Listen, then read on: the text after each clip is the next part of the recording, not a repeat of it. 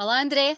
Em primeiro Olá. lugar, uh, obrigada por teres aceito um, um, desafio, assim, feito assim à socapa, uh, para vir ter aqui connosco hoje. É um gosto muito grande receber-te cá em casa, como eu costumo dizer. Uh, eu sou muito fã de. Deixa fazer as contas, 17 anos da tua vida, mais ou menos por, volta disso, sim, sim. Por volta sim. disso, não é? Eu sou muito, muito fã vossa, uh, já tive o prazer enorme de ter cá alguns dos teus companheiros a solo. Uh, há muitos anos também falei com vocês como banda, tu não estavas presente, mas também já falei. Vocês hum. são uma das grandes referências e uma das grandes, um dos grandes nomes que está aqui num cantinho do nosso coração. E foi uma surpresa absolutamente fantástica quando eu comecei a perceber uh, o que é que tu ias fazer a solo. Uh, eu sei que houve muita gente que estava à espera de outro género de coisa, mas eu confesso que surpreendeste-me de uma maneira absolutamente brutal, mas já lá vamos procurar isso tudo. Eu queria começar esta nossa conversa uh, por um verso de uma das tuas músicas, que é o Pai e Mãe e Bichos, e que tu dizes: quem pode ser livre se domesticar os sonhos? Hum. Eu acho que ninguém. Uh, e vou começar por te perguntar: é preciso muita coragem para mudar, André? Uh, bom, antes, antes de ir à questão, muito obrigado pelo convite, Sandra. É um prazer estar aqui contigo também já, já estivemos a falar em off e tinha-te confessado que já tinha visto algum, algumas das tuas outras entrevistas e estás de parabéns pelo, pelo trabalho que tens Obrigada. feito aqui. E obrigado pelas palavras também que me, nesta, nesta tua introdução que me endereçaste a mim e aos meus colegas de banda. Uh, em relação à, à coragem para mudar, sim, essa música fala de um, de, um, de um momento particular da minha vida, já para uns 5 ou 6 anos atrás, onde eu despi ali uma pele que tinha, como, a, como as cobras, não é? Eu trabalhava noutra área durante muitos anos da minha vida, mais, mais de 12 seguramente, até me perco a fazer as contas, uh, e pronto, trabalhava de quase de fato e gravata exclusivamente todos os dias, das, das nove até às tantas, a fazer alguma coisa que não me deixava propriamente muito satisfeito. E pronto, e um dia tomei coragem, acho que foi preciso, foi preciso essa coragem para dar assim um salto meio, meio que no escuro, não é? Porque, enfim, comporta muitas, essa decisão acarreta muitas coisas atrás, atrás dela, não só a nível financeiro, mas como tudo tudo que gira aqui à volta de, da minha vida e da minha família. Mas foi uma decisão difícil, mas foi uma decisão que eu precisava, uhum. no fundo, para manter alguma sanidade e para, para meter um pouco a minha vida nos eixos, para me dedicar àquilo que eu gosto mais de fazer. Hoje em dia não faço não estou 100% dedicado ou exclusivo à, à, música, faço também outras coisas, acho, acho que é preciso, uh, também para de vez em quando espairecer um pouco a cabeça, mas, mas sim, é, é preciso alguma coragem. É, não é? é? E olha, olhando agora para trás para estes, para estes cinco anos, que eu acho que o balanço deve ter sido bom, uhum. mas, mas se olharmos um bocadinho mais para trás e se refletir sobre aqueles 12 anos em que de fato e gravata de sol a sol, porque eu sei muito bem como é que isso funciona, uh, o, que é, o que é que te faz lembrar, o que, é que, o que é que tu sentes em relação a esses 15 anos? Ou 12 ou 13, sentes que deitaste uh, uma parte da tua vida eu não estou a dizer para o lixo, porque nunca se hum. deita nada para o lixo, mas ficou tipo, olha, no limbo. Sim, é, é assim, custa-me um bocado romantizar as coisas, mas a yeah. verdade é que mesmo, mesmo na, nas coisas que te deixam mais ou menos feliz e todas as coisas que vais passando, obviamente que vais, vais aprendendo com elas, enfim, passando o lugar comum, seguramente isso aconteceu. E até no ponto de vista criativo e daquilo que foi sempre a minha segunda vida, não é? Eh, esta, esta área mais dedicada à música, seguramente que ela teria sido diferente se eu não tivesse isso. E isso espalha-se em quase todos, não em quase todos, mas em, em, em, muito daquilo que eu tenho escrito, tanto para, para, para os Linda Martini como no meu disco a solo. Seguramente toda essa experiência que eu tive que me influenciou, isto está lá de alguma forma ou outra, mais ou menos camuflado, umas serão mais diretas, mas essa experiência está lá.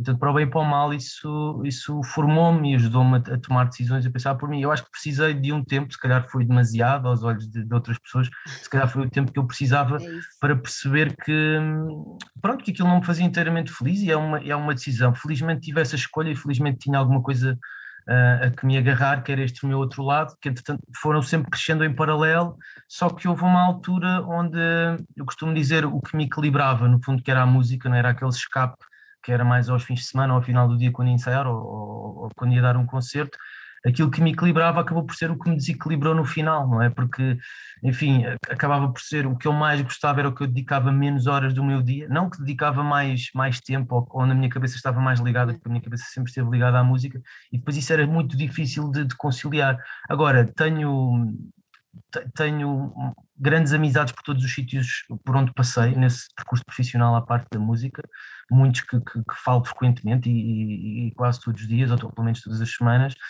e tenho muita coisa que aprendi nisso, enfim, e se calhar a lição que eu mais aprendi foi, foi a, a dedicar-me àquilo que eu gostava mais e a dedicar o meu tempo a coisas que me fazem sorrir. Olha, é isso, é muito engraçado porque da área de onde tu vens e é uma área onde eu também exerço alguma, alguma parte bastante da vida profissional, uhum, uh, te, temos por hábito falar muito do lado A e do lado B da vida das pessoas, não é? E do, e do, equilíbrio entre o lado A e o lado B. E eu acho que a maior parte das pessoas que está no lado A Uh, das vidas das pessoas não tem noção da importância que o nosso lado B tem para a nossa sanidade mental. Não é? E é isso que depois leva muita vez uh, a tomar aquela decisão de enough is enough, vou à minha vida porque se calhar se fosse de outra forma, nunca te passou pela cabeça, se calhar se esse lado A, ou as pessoas que gerem, porque gerem o nosso lado A, tivessem um bocadinho mais de consideração pelo outro lado, se calhar a coisa funcionava de outra forma. Ou achas que de qualquer modo uhum. ias despir aquele, aquele fato e voltavas. Uh... É difícil, sabes, sabes que a minha experiência até é positiva nesse sentido, uhum. uh, porque, enfim, todas as, as, as, pessoas com que eu passei, desde sejam pessoas da, da, da, minha equipa, com quem eu fiz equipa, sejam superiores, pessoas que estavam acima de mim nas estruturas por onde eu passei, toda, de, todas elas de alguma forma, umas mais que outras, mas que davam-me algum apoio e, e, acarinhavam esse meu outro lado. Nunca ninguém viu isso com bons olhos. Eu acho que até é engraçado que até era eu que me sentia mais mais tímido ou como se estivesse a esconder um segredo, com medo de se calhar que os outros achassem que, que eu não estava de corpo presente ali, percebes? É uma, é uma, é uma situação difícil de explicar, eu acho que tu se calhar não é, não, pode, perfeitamente. pode isso melhor. E, e, às vezes era muito engraçado, porque, por exemplo, muitas vezes deparava-me, não é? Porque, enfim, tal como um mecânico não é só a farda que veste, um, um consultor como eu era, ou uma pessoa nos recursos humanos, também não é só o fato e a gravata, e, e muitas vezes também, também descobria no, no, meio desse meio mais corporativo pessoas que tinham interesses às vezes parecidos com os meus e, uma pessoa olha e pensa, caramba, também aquela pessoa gosta do, do, do, mesmo tipo de música que eu ou, ou viu os mesmos filmes que eu vi, percebes?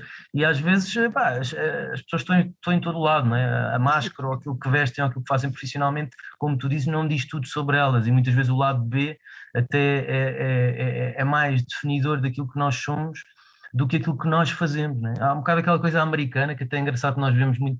Nós, cá não temos cá tanto essa cultura, mas vamos tendo. Mas aquela hum. coisa que vemos muito nos filmes e das séries, né? que quando conhecem alguém, a primeira ou a segunda pergunta é sempre o que é que tu fazes, né? É como fazes? se tu fizesses, te definisse, e às vezes não é, às vezes fazemos o que fazemos por questões financeiras, por, porque, enfim, porque temos que pagar as nossas contas, seguir a vida, e, e, e, não há nada de errado nisso, né? e, e, e muitos de nós têm também a felicidade de fazer coisas que, que, lhes dão dinheiro e que lhes dão satisfação também, e, foi isso que eu procurei. Eu.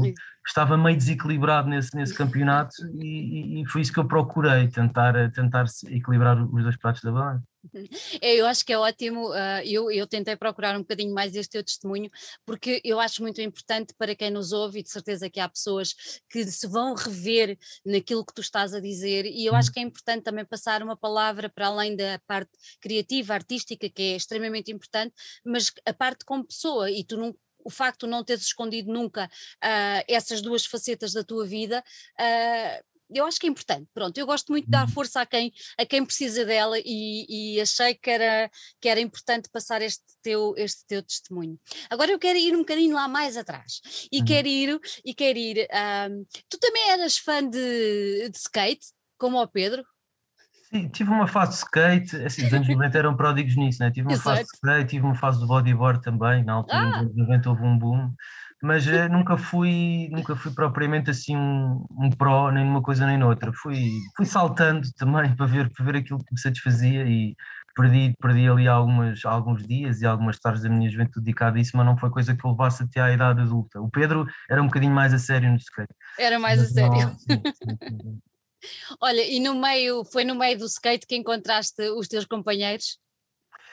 Uh, o, falas do, das pessoas ligadas à banda, do, uhum. do Hélio, do Pedro e da Cláudia. Não, não, já foi na música que os encontrei a todos. Uh, a música começou muito cedo para mim, muito cedo no contexto das bandas, né? já ouvia música antes disso, mas conheci-os todos já naquela, nos meus, aí por volta dos 14, 15 anos, o Pedro até antes, porque nós andávamos na mesma escola, Uh, e, e, mais já naquela fase de, das bandas de garagem, ou, quer dizer, nem sequer era bem de garagem, era, sei lá, bandas de sofá da casa dos pais, nem sequer tinha muito, muito dinheiro ou muito, não havia assim grandes, grandes meios para fazer, para fazer acontecer, nem concertos, nem coisas do género. Fomos, fomos conhecendo por aí, morávamos na mesma zona, tínhamos interesses comuns, tínhamos amigos em comuns e fomos, fomos ligando por aí. Olha, nessa altura já se chamavam a Gália ou ainda não? A Gália era mais ali do lado que é luz, de Montabrão. Eu era um bocadinho ali mais da, da, da, parte nova, né? que agora já não é assim tão nova, que era aquela parte já de que é Massamá, aquela parte mais recente. Uh, e eles, os três, é que eram mais do lado ali de, de, de Montabrão que é luz.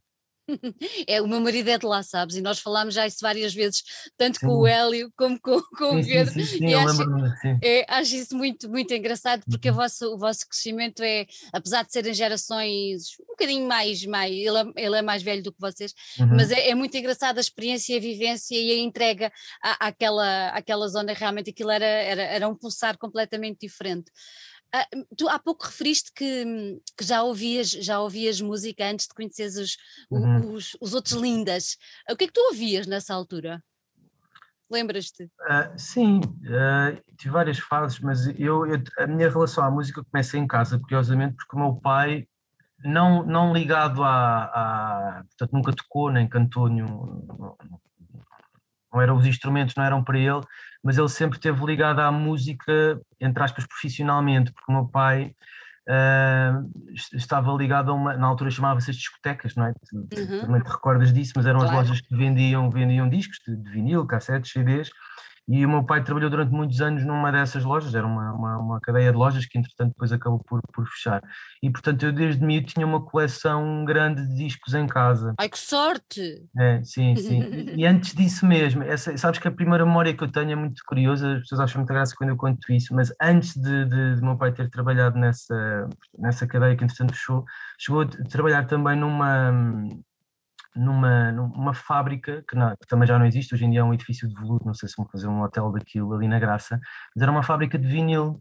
Ah. E eu tenho memória de ser muito miúda, pá, não sei precisar a idade, devia ter os meus 5, 6 anos, mas recordo-me de ir pela mão com o meu pai à fábrica e ver eles a pensarem o vinil. É uma coisa muito, é das primeiras memórias que eu tenho de ver mesmo a pasta e eles ali com as prensas a fazerem aquilo. E, e em casa do meu pai, né, ele ainda tem lá assim umas raridades aqueles testes parece assim com, com cores com cores estranhíssimas e pá, edições que depois nunca, nunca viram a luz do dia, nunca voltaram assim. Portanto, a minha primeira ligação à música, não, não a tocar nem a cantar, mas a, ao objeto físico em si, se quiseres, vem daí. E portanto, eu tenho muitas fotografias em casa dos meus pais em miúdo, pá, rodeado de vinil, porque o meu pai sempre teve, sempre teve um gosto enorme em, em, em ter o objeto em casa e ouvirmos, era muito frequente os fins de semana tirar-se os discos de vinil e, e estarmos tardes inteiras a ouvir o vinil. Depois acontece ali uma mudança, que é depois quando eu sou mais velho, se calhar talvez aí por volta dos meus 10 anos, é que ele fa deve fazer esse câmbio, não sei precisar quando, mas deve fazer essa transição para as, as tais lojas de venda. Uhum. E então aí acontece uma coisa curiosa no meu pai, que é ele de repente está todos os dias a ouvir música, porque eu estava numa loja, e então fica completamente saturado, não é? Porque se o teu dia é ouvir música, quando chegas a casa, a última coisa que Cria é silêncio. É muito giro. Então, é, nós até temos pena, e ele também tem pena, mas depois o que acabou por acontecer foi que ao longo dos tempos, aquele espólio incrível que eu hoje, eu e ele também, adoraríamos ter, mas foi-se deteriorando porque ele foi dando algumas coisas aos amigos, emprestando, é para porque ele próprio foi, foi se despegando porque o dia dele, ele, enfim, estava um bocado farto de música porque o dia dele era, era, era ouvir música. Mas pronto, mas dizia-te eu, a minha primeira ligação é essa, com, com o ouvir música, ouvir discos, um, pá, ir, ir assim a um concerto ou outro que ainda tenho memória de ir, de ir com os meus pais, aqueles concertos estádio que, que havia na altura, né, que hoje em dia já não. Lembro de ver a Tina Turner, por exemplo, no, no, yeah. no estádio. Lembro, foi um dos meus primeiros concertos. Pá, coisas dessas. Depois, só mais por volta dos meus portanto, de 13 anos, 13, 14 anos, naquela altura do sétimo ano, uhum. é que se dá aqui uma. Um, foi mesmo um momento definitivo na minha vida e, e, foi esse despertar mais para a música, porque esbarrei aqui com dois, dois amigos que se tornaram grandes amigos, que eram o Cláudio Barradas e o, e o Bruno Rodrigues. Também deves conhecer que tem, um, tem um, uma página que é o Bruno Sugere. Sabes quem é? Pronto, o Bruno, o Bruno e o Cláudio, uh, o Bruno era da minha turma na, na, nessa escola em Massamá e o Cláudio era de uma, de uma, outra turma, mas éramos muito próximos e nós fizemos uma banda ainda antes sequer de, de algum de nós tocar um instrumento. Foi uma coisa giríssima, começámos a ouvir, eu comecei a ouvir, uh, eles, eu, quando eu os conheci, eles já se conheciam, eles ouviam, eles ouviam muito os Metallica, coisas muito distintas, epá, iam dos Metallica aos Queen, coisas que não faziam exatamente assim muito nexo juntas. E, e, de repente nós caímos ali num caldeirão, assim, meio do, do metal e do trash daqueles anos 90 e, e ficámos vidrados naquilo, sei lá, dos Megadeth, dos, dos Slayer, todas as coisas que possas imaginar nessa altura, de Sepultura, de Pantera, tudo. Uh, e, e, de repente começámos a fazer bandas imaginárias, sabes? Todas as semanas tínhamos um nome de banda diferente, uma semana era o baixista, depois na outra semana ia ser o baterista, mas nenhum de nós tinha instrumentos e nenhum de nós sabia fazer nada.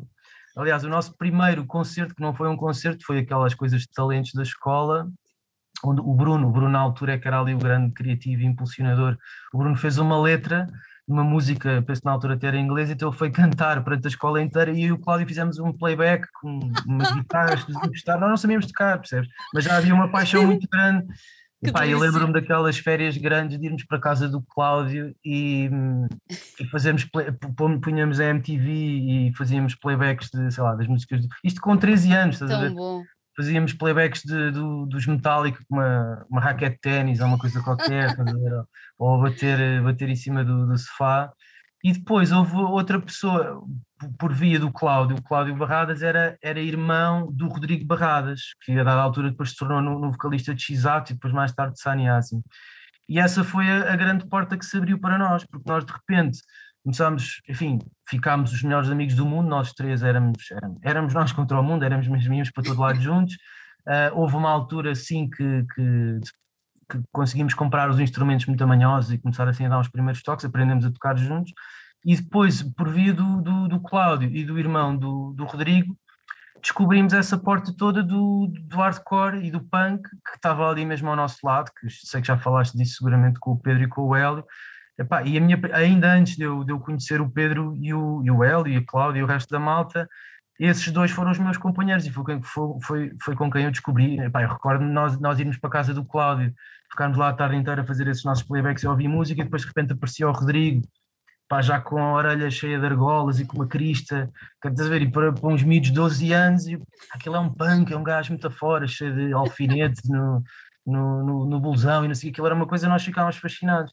Pronto, e depois aquilo foi, sei lá, depois caímos naquele caldeirão, depois começámos a ter mais uns aninhos a, a, a tocar, e depois a, a, cena que se criou à volta tanto do, do, do X-Ato como das outras bandas que existiam, mas eles foram de facto ali um bocadinho pontas de lança de uma, de uma determinada facção dentro do, do, do punk, uh, era, era uma cena muito fixe porque dava-te aquela coisa de pá, eu, eu no próximo fim de semana posso ser eu em cima daquele palco, estás a ver? Quando nós começámos, depois mais dois ou três anos a seguir, já tínhamos uns 14, 15 anos, nós íamos a uma matiné de, de concertos hardcore no Ritz, organizado por malta que era pouco mais velha que nós, tinham mais 4 ou 5 anos. Pá, e de repente eles também, não era que ninguém dali fosse virtuoso, estás a ver? Não havia solos como a gente via na MTV com os Metallica, mas havia ali 4, 5 acordes e a malta fazia música com aquilo e toda a gente sabia as letras uns dos outros. Pá, e de repente aquilo foi, ainda por cima na idade onde nós estávamos, estás yeah. a ver? Caímos naquilo e foi, foi uma coisa incrível. E depois foi, foi muito bonito crescer naquele meio porque, claro gostávamos do, dos Metallica, dos Pantera e dos Nirvana e tudo o que apareceu nessa altura, mas as pessoas que nós genuinamente mais adorávamos e que mais venerávamos e que a nossa referência eram esses vizinhos do lado, percebes? Era, era, era o Rodrigo, era, era os Manos, era o Sega, que entretanto depois também se tornou, eles todos também se tornaram nossos amigos, que pouco, pouco diferiam de nós em termos de idade, mas que depois foram de facto instrumentais nesse nosso desenvolvimento, porque estava-te aquela pica, eu, lembro-me deles ensaiarem lá ao pé de nós, uh, e, e, no final dos ensaios era comum a malta toda reunir-se e ir malta assistir aos concertos, e eles depois deixarem as pessoas tocar, os malta que quisesse, olha, vocês têm uma banda, toquem uma música, e nós, pá, todos borradinhos de mesa, pá, completamente decorados e sem saber onde nos enfiarmos, e tocávamos uma música para eles e ficávamos maravilhados. Às vezes aquilo durante duas semanas não falávamos de outra coisa porque tínhamos tocado uma música para eles, que devia yeah. ser terrível, seguramente era, mas que, e eles davam o genuíno apoio, estás a ver? Pronto, depois conseguimos, sei lá, depois aquilo foram saltos saltos pequenos que nos levaram onde estamos hoje, mas sei lá, passado uns tempos já conseguíamos também ter uma banda um bocadinho mais decente e já tocávamos no Ritz também a fazer as primeiras partes dessas bandas todas que adorávamos. Pronto, e de repente foi, foi uma sessão de acasos. Olha, e foste sempre autodidata ou depois entraste numa escola para aprender a tocar? Não, fui sempre autodidata. Os meus grandes professores foram sempre os amigos com quem eu me cruzei. Primeiro, primeiro o Bruno e o, e o, e o Cláudio. Uh, foi muito giro porque eu, eu, o Bruno e o Cláudio aprendemos a tocar na mesma altura e quem nos ensinou, entre aspas, a, enfim, quem nos agarrou no, no, no cilindro da, da, bicicleta, estás a ver, para a gente não tirar as rodinhas, foi uma amiga nossa que não tinha nada a ver com aquele baralho, era uma, uma rapariga a Filipa, que era da nossa turma, a minha e do Bruno. E ela andava nos escuteiros, e nos escuteiros há sempre aquela tradição musical, não é? Então ela tinha uma, uma guitarra, uma, uma, uma clássica, Epá, e sabia aqueles acordes formais para, para cantar aquelas canções que, que, que, se, enfim, que se canta na, na, naquele meio do, dos escuteiros. E, pá, e nós estávamos tão vidrados naquela coisa e não sabíamos tocar nada, mas queríamos à força ter uma banda e queríamos à força tocar alguma coisa. E então pedimos-lhe para ela nos ensinar o que é que se fazia com aquilo. E ela lá nos deve ter ensinado, do, ré, mi, fá, sol. Epá, e foi muito giro, porque ela ensinou-nos aquilo e a meio da lição, passado 10 minutos, já estava eu e o Bruno, ah, ok, isto é um Mi, mas se eu meter o dedo aqui é o quê? Ela, pá, isso já não sei. Ah, mas assim, olha que assim sou fixe, estás a ver? Sei lá, era a procura daquele dissonante, da nota torta, que era aquilo que nós ouvíamos. Nós ouvíamos Começaram logo a transgredir. Logo, logo, logo, porque nós gostávamos era disso, era música torta, era coisas que não soavam àquilo que, que depois aparecia no Top Mais e na, na, na RTP, estás a ver? E, e, o, meu, o meu começo foi isso. Eu te, ainda há pouco tempo troquei umas mensagens com o Bruno, nós não nos vemos há muito tempo, porque ele agora também não mora, não, não, não está Exato. a morar em Portugal. E eu recordei-lhe num episódio que acho que ele já não se lembrava, que foi o primeiro ensaio que nós fizemos. Eu, o Bruno e o Cláudio tínhamos uma banda que se chamava Bloqueio. E, o nosso primeiro ensaio foi no Pendão, em casa do, do, do, pai do Cláudio, e foi a seguir um Natal onde nós devemos ter choramingado tanto aos nossos pais que eles ofereceram-nos uns, uns instrumentos epá, de uma qualidade completamente duvidável, mas que tocava, aquilo ligava-se e aquilo dava som. E eu lembro-me que aquilo foi, fomos para a casa dele, devia ser nas férias de verão, senão os vizinhos tinham-nos apedrejado, não devia estar ninguém à volta. Pá, eu lembro-me de começarmos a tocar naquela coisa de, da excitação, depois eu tenho uma guitarra elétrica pela primeira vez, o Cláudio tinha uma bateria pá, que pareciam, sei lá, que pareciam uns, umas tampas de tacho de, de panela, uma coisa que soava horrivelmente mal, eu lembro-me de tocarmos para durante 5 minutos uma sarrafada incrível que ninguém se entendia e depois de repente, e eu acho que não fui eu que tive essa ideia, deve ter sido o Bruno Cláudio, depois alguém disse assim, pá, eu acho que se nós definarmos as guitarras no mesmo tom, eu acho que isto vai soar melhor. Alguém disse isto, só, só para tu veres o nível onde nós estávamos, e depois nós olhámos uns para os outros, pá, bora experimentar isso, e de facto soa, soa melhor. de facto. Esse, foi o início, estás a ver? Foi uma coisa muito... Que maravilha, que maravilha. Olha, e quando é que tu percebeste que tinhas a voz que tens? Ah, isso, isso demorou muito tempo, demorou, demorou muito tempo a perceber isso, sabes? Uh, olha, voltando onde estávamos, no ponto onde ficámos, hum. nessas primeiras bandas que tive, sobretudo com, com, com o Cláudio e o Bruno, depois aquilo houve várias mutações, o Bruno entretanto saiu, foi morar para outra cidade, uh, e, e, fizemos outras bandas que no fundo foram sempre sendo uma extensão desse, desse núcleo original, mas eu nunca fui o, o, vocalista dessa banda, dessas bandas por onde tinha passado. Uh, enfim, pontualmente escrevia uma letra ou outra, e sempre foi uma coisa que gostei de fazer, de escrever, mas nunca era eu a, a voz. A voz apareceu de facto tarde e aparece já uh, quase em Lina Martini, portanto, antes de nós formarmos Lina Martini, eu e o Hélio tivemos uma banda que se chamava Show, também penso que já deves ter falado disso com ele, que era uma banda nesse meio do, do, do uhum. punk e do hardcore, pronto, e acho que reza a lenda, eu já não sei se isto é mesmo a memória que eu tenho dos eventos, se é o facto de a gente contar e depois a, a, a memória vai se construindo à volta das memórias também dos outros. Mas acho que sim, acho que na altura eh, essa banda, o Show, tinha um outro vocalista que era, que era o GP, que chegou também a fazer parte de For the Glory e uma série de outras bandas, eh, de, de várias encarnações dessas bandas de hardcore. Portanto, o GP era o vocalista e já não sei por que razão ele faltou a um concerto que nós tínhamos na Casa Ocupada, aquela mítica Casa Ocupada, que até deu nome ao, nosso disco depois também, que era aqui ao pé de mim na, na Praça de Espanha. Por alguma razão o GP não foi esse concerto e nós não queríamos marcar o concerto e acabei por ser eu a cantar, o, eu e o, e o Sérgio. Uh, epá, mas mas foi uma, nesse, nesse dia foi uma necessidade, mas acho que foi a primeira vez que eu cantei, enfim, num, num contexto assim de banda, sem ser, num, sem ser em back vocals, foi a primeira vez que eu me dei assim a, a abrir a goela. Depois, só mais tarde, em Lina Martini, quando nós, uh, o show acabaram, houve, houve um momento onde pensámos, vamos fazer uma coisa diferente, ah, isto do, do punk e do hardcore é muito fixe, ninguém se chateou com isso, continuamos a ouvir bandas do, do, do estilo e, e, mas queríamos musicalmente fazer uma coisa diferente, diferente, que tivesse um pé ali, mas que fosse, fosse para outro lado.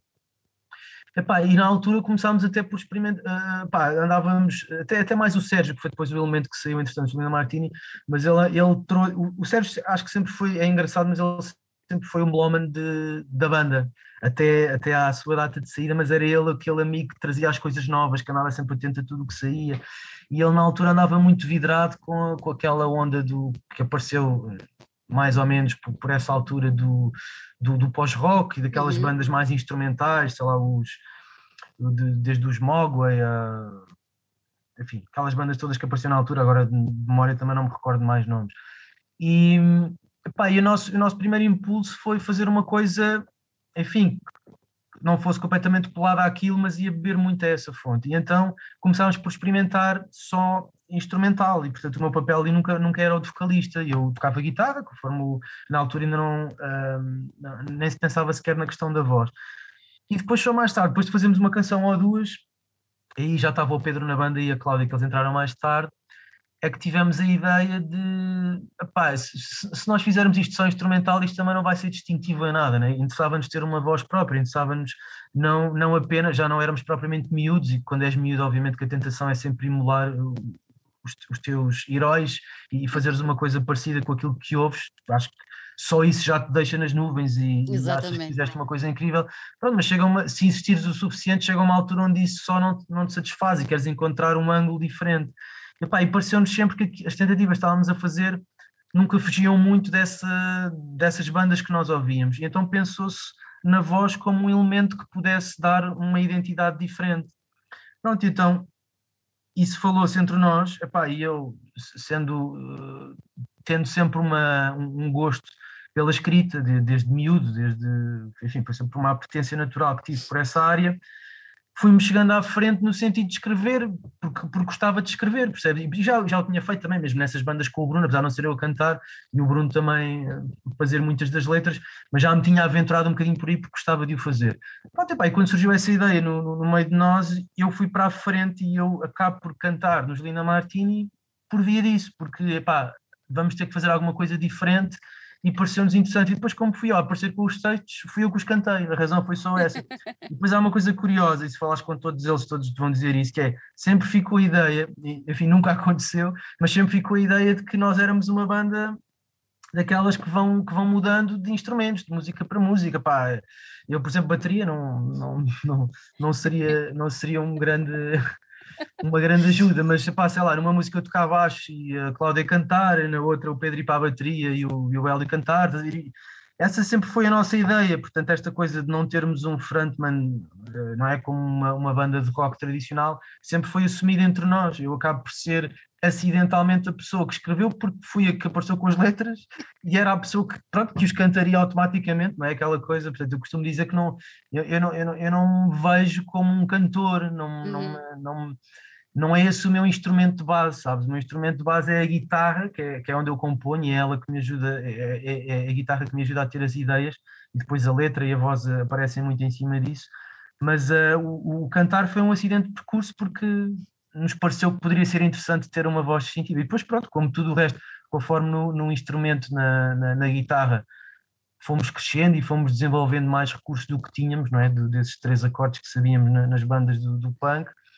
Pronto, na, nas letras e na voz também fui tentando, tentando descobrir mais e, e perceber aquilo que conseguiria fazer e obviamente aquilo que fazemos hoje, espero eu, para quem nos ouve e, para nós também, é muito mais estimulante que assim, ou seja, que seja diferente daquilo que fizemos claro. no passado, não é? E, portanto, claro. essas coisas foram, foram crescendo um bocadinho, sim. Olha, nessa altura, quando, quando agarraste no microfone, ou tiveste que agarrar no microfone e, e saltar para a frente de palco, havia assim algum, algum vocalista que tu tentasses de género, epá, ele faz assim, se calhar é melhor eu fazer assim também. Havia assim algum que tu seguisses mais afincadamente que os outros ou não? Uh, epá, é, di é difícil dizer-te isso, sabes? É porque eu, eu nunca me. Eu, eu nunca fui assim uma pessoa de, de, de ídolos, sabes? É, é uhum. é, muito difícil quando me perguntam tipo uma pessoa de, na música que tenha marcado assim de forma uh, arrebatadora. É, é, muito difícil porque eu, eu prendo muito mais na questão da para mim a voz é mais a voz do autor do que propriamente a voz ou a pose, percebes? Um, sei lá, e, e, e, há pouco tempo numa entrevista falavam nisso e, e falávamos da mesma ideia.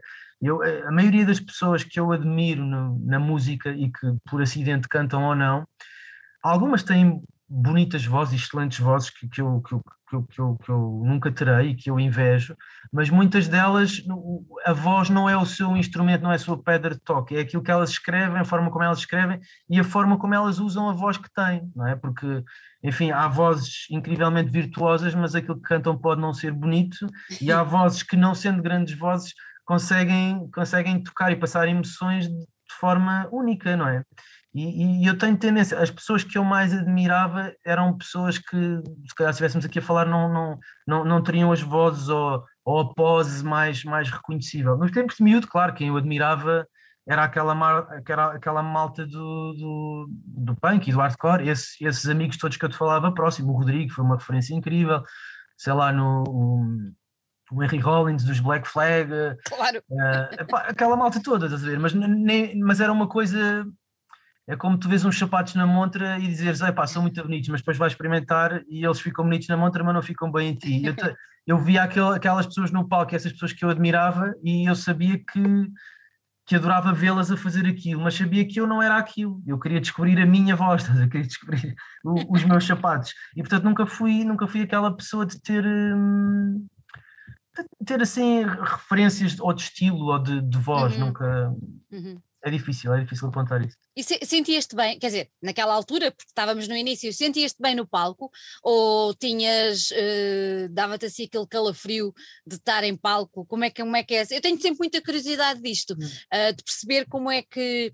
Uh, como é que é estar ali em frente? Eu falava com, com o Pedro e eu nunca mais vou esquecer que eu vivo numa sala muito pequenina e a uhum. última vez que vos vi foi em paredes de cor, quer dizer, é pá, não é? De um Santiago Alquimista, que foi absolutamente memorável aquele concerto, e depois, passado uns anos no, no, em Paredes de Cora, que foi absolutamente épico, alguma coisa aí no teu interior deve ter sim, mexido, sim, como é que é? Sim, Epá, mexe sempre, sabes? É, é, é, muito, muito engraçado que ainda hoje, antes de subirmos ao palco, enfim, há pessoas que têm terror de palco e aceito histórias é. de músicos, músicos até pá, com muito mais visibilidade do que nós temos e com muito mais expressão, que todos, todos os dias antes de subirem para o palco, epá, aquilo fisicamente destrói-os mesmo, yeah. pessoas que, que, ficam agoniadas ou ficam com, com, com dores de barriga, que fisicamente é uma coisa difícil. Eu felizmente nunca tive, nunca tive esse tipo de reações, mas tive aquilo que, que, que, a malta costuma dizer das borboletas na barriga, isso sempre yeah. tive e acho que é muito saudável que continue a ter, que é, é sinal que aquilo me pica e que é um momento de de confronto com, com, as pessoas que nos vêm ver, confronto no sentido positivamente, mas, mas comigo também e com a música que eu faço e, e com as pessoas com quem estou a partilhar o palco. E sim, é sempre um momento que pá, tens, tens, que sentir, tens que sentir uma adrenalina, tens que sentir uma, um nervo, uma, uma, uma emoção qualquer antes, antes de sentir. Quando não sinto, aquilo é muito estranho. E é acho estranho. Que, eu acho que quase sempre senti isso. Não se, se, as vezes que não senti, deve ter sido por estar mesmo num dia mau, né, que acontece a claro. todos nós, e que eventualmente a minha cabeça estava noutro sítio e que, que, se calhar não devia estar. Mas isso também, muitas vezes, o que a experiência nos diz é que isso também desaparece. Ao final de, dos primeiros acordes, parece que as coisas evaporam-se todas e fica tudo lá fora. Um, mas, mas, sim, pá, não. É, é, eu sempre tive. Acho que nunca abandonei esses, esses nervos, essa tensão, fico, fico ansioso, ansioso. Uh, antes de. Porque, porque depois também é isso, né? a, a vida de, de, músico. Nós agora estamos à espera, mas é uma espera forçada e estamos em casa à espera que isto tudo abra. Mas a vida de músico na estrada também tem muito de espera, não é? Tu chegas a um sítio, se for preciso, então num festival, às vezes chegas lá de manhã e depois só vais tocar às 10 da noite e estás um dia inteiro, vais fazer som e depois, olha, estás ali no camarim, estás a falar com, com, com os amigos, com a equipa, mas, uh, mas também é muito feito de esperas e essa espera às vezes torna, então quando são assim concertos pá, dá de, não, não, quer dizer que sejam mais ou menos importantes, mas concertos claro. que têm uma carga, por exemplo, Paredes de Cor é uma coisa que para nós tem sempre essa carga, porque a primeira vez que nós tocámos lá, que já foi há uns anos, já foi para aí também em 2006, 2007, uhum. por volta disso, é preciso mais a seguir a tu nos teres visto no Santiago, um, pá, aquilo foi tão arrebatador e foi tão fora da caixa que eu acho que nós tivemos quase aquelas experiências fora do corpo, parecia que não estávamos ali, sabes? E quando isso acontece quando isso acontece é, é, muito de piloto automático, como tu entras no carro e chegaste a casa e não sabes como. E naquele caso foi assim, tu chegaste ao final do concerto e não percebeste bem o que é que aconteceu porque aquilo era tão irreal, as pessoas estarem ali contigo e, e, ainda por cima no momento onde foi, nós não tínhamos, tínhamos um disco às costas, não tínhamos propriamente o, o, nome, entre aspas, ou, ou, ou, ou o número de, de, pessoas que nos seguiam, como, como conseguimos felizmente ter hoje. E dentro daquilo arrebatou-nos tanto que parece que sempre que voltamos lá, não é que ele nos dê mais responsabilidade, mas há alguma coisa qualquer do caramba, a gente tem que honrar a memória tão boa que temos da primeira vez, estás a ver? E pá, paredes e outros sítios, mas uh, são, são concertos que têm, têm um grande simbolismo para nós, sim, sem dúvida. Sem dúvida. Há palcos que são mesmo especiais e esse é um deles. Vocês, mais do que uma banda, hoje em dia já são uma família, ao fim de tantos anos. Sim, sim, sim, sim, epá, sim, nós, já nos conhecemos, falaste em 17, mas nós já nos conhecemos antes disso. Antes, já, claro. Epá, sei lá, ainda de vez em quando desenterramos fotografias e damos por nós com umas caras de miúdos e de, de, coisas que aconteceram anos e anos atrás, conhecemos mesmo há muito tempo, epá, e é, é, é, de facto muito giro, é, e é uma, acaba por ser uma dinâmica que tu crias de, de amizade que se infiltra numa relação entre aspas profissional, não é? porque depois também todos nós, de uma forma ou de outra, apesar de fazermos outras coisas, também fazemos disto vida, e, e pá, acaba por ser uma coisa muito gira que, que acho que todos nós estamos gratos de alguma forma, mas e, e também ficamos meio estupefactos, apesar de saber como aconteceu e, e, e, os passos todos para lá chegar, não, não foi assim uma explosão de um dia para o outro, obviamente, tocamos desde há muito tempo juntos, mas hum, continua-nos a, continua a surpreender. Quando olhamos para trás e olhamos para hoje, continua a ser um bocadinho estranho como é que uma banda como nós, que, pá, que não fazia propriamente êxitos de rádio de 3 minutos, com verso-refrão, as estruturas nunca foram propriamente convencionais, também as temos, também temos músicas um pouco mais, mais, mais tradicionais, entre aspas, mas, mas o, os nossos discos não são feitos propriamente dessa, dessa matéria, e como é que chegámos a tanta gente, estás a ver? Eh, para nós sempre foi estranho porque sempre nos pareceu que o, o que fazíamos estaria, entre aspas, errado para o, para, para o sítio onde, onde, as pessoas nos deixaram chegar. É, é muito estranho, parece que sinto sempre como, tivesse, como se estivesse a empurrar pela, pela goela de alguém uma coisa que não era suposto estar ali. Isto é estranho. Quando olho para trás, é, parece-me que esta banda não faz sentido chegar às pessoas que chegou, sabe? É muito estranho, é muito estranho. Olha, nunca nenhum deles me tinha dito isso. Sim, mas eu acho, eu acho que sentimos isso de alguma forma, sim, porque, sim. sei lá, se calhar pela forma como nos juntámos, pela amizade, Exato. pela coisa tão descomprometida e, e, e, tão errada, entre aspas, como fizemos as coisas, sabes? Porque estavas a falar há pouco e começámos a entrevista com a minha vida profissional Pá, eu durante estes anos todos trabalhei noutra coisa e eles também, eles também tinham outras profissões e portanto não, não, não, não conseguíamos, mesmo que quiséssemos, obedecer à lógica de mercado convencional de olha, agora lanças um, um single, um vídeo tour. e é. depois daqui a um tempo vais em tour, depois daqui... nós não conseguimos fazer isso porque nós estávamos completamente entalados com a nossa vida profissional, então sempre fizemos o errado do, daquilo que é do que se convencionou fazer. Ou seja, lançávamos um disco, toda a gente gostou muito do primeiro disco, tivemos boas reações, depois em vez de lançarmos logo um a seguir, tivemos rosto de tempo para lançar o seguinte, e o pessoal pensava, epá, se calhar quando lançámos já ninguém se lembra de nós, mas vamos ver, epá, e, e lembravam-se, e nós lançámos e lembravam-se. E então, por isso é que eu te digo, todos os passos, de alguma forma nos surpreenderam, e sempre nos pareceu que, pá, não sei como é que as pessoas gostam disto, mas nós gostamos, só que nunca pensámos que tanta gente também gostasse, percebes? Isso, isso deixa-nos deixa-nos imensamente felizes, sempre deixou. Sim. André, já reparaste uma coisa? Uh, no meio desses, só de banda, desses 17 anos, vocês já tocaram a mim, que sou mais velha do que vocês, ok? Uhum. Já tocaram, por exemplo, à minha irmã, que tem a vossa idade, cresceu com vocês, já tocaram ao meu filho, que tem 18 anos, e ficou completamente pronto, no, no concerto de Paredes de Cor ele disse uau, não é? Achou aquilo o máximo. É muito engraçado porque já não é só o ter tocado as pessoas, é ter tocado o género, a idade de pessoas que vocês já veem, não é? Imagina que há malta da minha idade que já pôs os filhos a ouvir, há malta da tua idade que já pôs os filhos a ouvir, uh, não é? Vocês qualquer é, dia são intergerações. Estavas a falar do teu filho, ele tem 18, não é?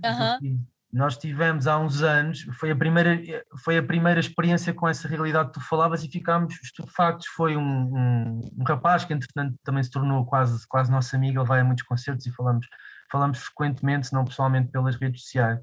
Mas ele veio ter connosco num concerto que demos no Alentejo Pá, ele era um matelão praticamente da minha altura e ele vira-se e diz: Caramba, eu ouço-me, eu ouço-vos desde os meus 8 anos, né? porque ele naquela altura devia ter 18, devia ter idade do teu filho, ou seja, passados 10 anos, nós já existíamos quando ele, quando ele começou a ouvir.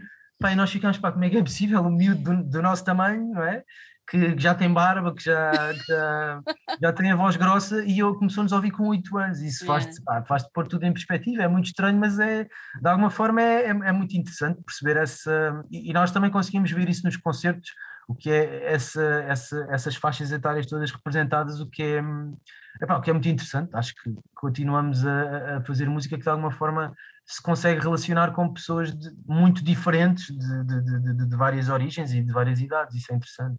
Isso é muito bom. Eu acho que, por exemplo, no caso então aqui, por exemplo, de família, não é? Que os pais ouvem, os filhos ouvem, os irmãos, o que seja, uh, é quase como uma ligação e é um, é um ponto comum. E eu acho que a música também serve muito para isso, para criar pontos e ligações entre as pessoas e memórias. E, e em família, as nossas melhores memórias são efetivamente com música. Não há nada a fazer. Pronto. Olha, falaste na escrita. Eu tenho que ir aí, tenho que ir aí tentar perceber. Tu começaste a escrever o quê? No liceu, antes? Começaste a escrever coisas, o quê? Prosa, poesia? O que é que te começou a encantar no universo da escrita? Eh, eu, eu sempre gostei de escrever desde miúdo. Aliás, os meus pais guardam religiosamente os, os, os cadernos e os dossiês desde a, desde a primária. É curioso que hum, as minhas as referências dos professores de, na altura sempre foi claro aquilo para, para o que eu tinha mais jeito, que era sempre a parte das letras, tudo que era números e, e a, a, lógica nunca, nunca foi muito comigo, era mais ilógico. E então as, as palavras sempre fizeram, sempre fizeram viajar. Ah, sempre, sempre gostei de ler, enfim, não sendo um rato de biblioteca ou um, daquelas assim com, com, completamente devorar livros, mas sempre, sempre tive um livro ou outro de companhia, sempre, sempre, sempre fui rodando isso e, e, e, escrever para mim sempre foi uma coisa natural e, e de alguma forma pá, um bocado mais também a questão da imaginação, sabes? Pá, era, sei lá, não, não, sei, eu agora tenho dois filhos, portanto não, não, não, não, tenho, não tenho essa percepção, eles enfim, que já, já crescem como sendo dois irmãos, mas eu sou filho único, então não sei se o facto de ter sido filho único me punha a falar sozinho ou imaginar. Ou arranjaste, imaginar arranjaste, o amigo, arranjaste o amigo imaginário. Não sei, não sei, não sei se foi por isso, mas sempre tive o. Epá, desde miúdo que, que, as pessoas falavam muito nisso, naquela coisa de ah, que ele gosta de, gosta de viajar na cabeça dele, nos textos, nas composições, naquelas coisas. Eu, eu gostava sempre de fazer assim. Pronto, era o que eu me dava mais, digamos assim mas, epá, mas também não era. Enfim, há, há, pessoas que começam a escrever muito cedo e, sei lá, miúdos de 8 anos e 9 anos que já escrevem poesia ou tentam, tentam, tentam escrever poesia. Eu nunca me deu essa punk, eu fazia, mas também, assim, como sempre tive assim, um lado muito prático das coisas, fazia muito no contexto escolar, quando, uhum. quando, quando era solicitado, mas depois nunca levava isso muito, muito avante, ou como se quiseres, não gosto muito da palavra, mas com um lado mais artístico, não tinha esse lado B desenvolvido. A, a, a, escrita, digamos que sempre me acompanhou, pelo menos esse gosto, tanto da leitura como da escrita, renasce um bocado depois nessa ligação à música que nós falávamos, por volta destes 12, 13 anos, quando de facto me começa a apaixonar por música e começa a perceber dos textos, e depois ainda por cima estamos naquela fase de de comprares o CD ou o vinil e depois abrires o booklet e estares a ver as letras tudo. e perceberes, e ainda por cima as bandas que nós ouviam, a maioria deles até gritava, nem cantava, e eu tinhas mesmo ler o que é que eles estavam a dizer para perceber, para perceber o que, é, que é que queriam dizer os textos, e isso acho que me despertou outra vez esse, esse, esse meu lado.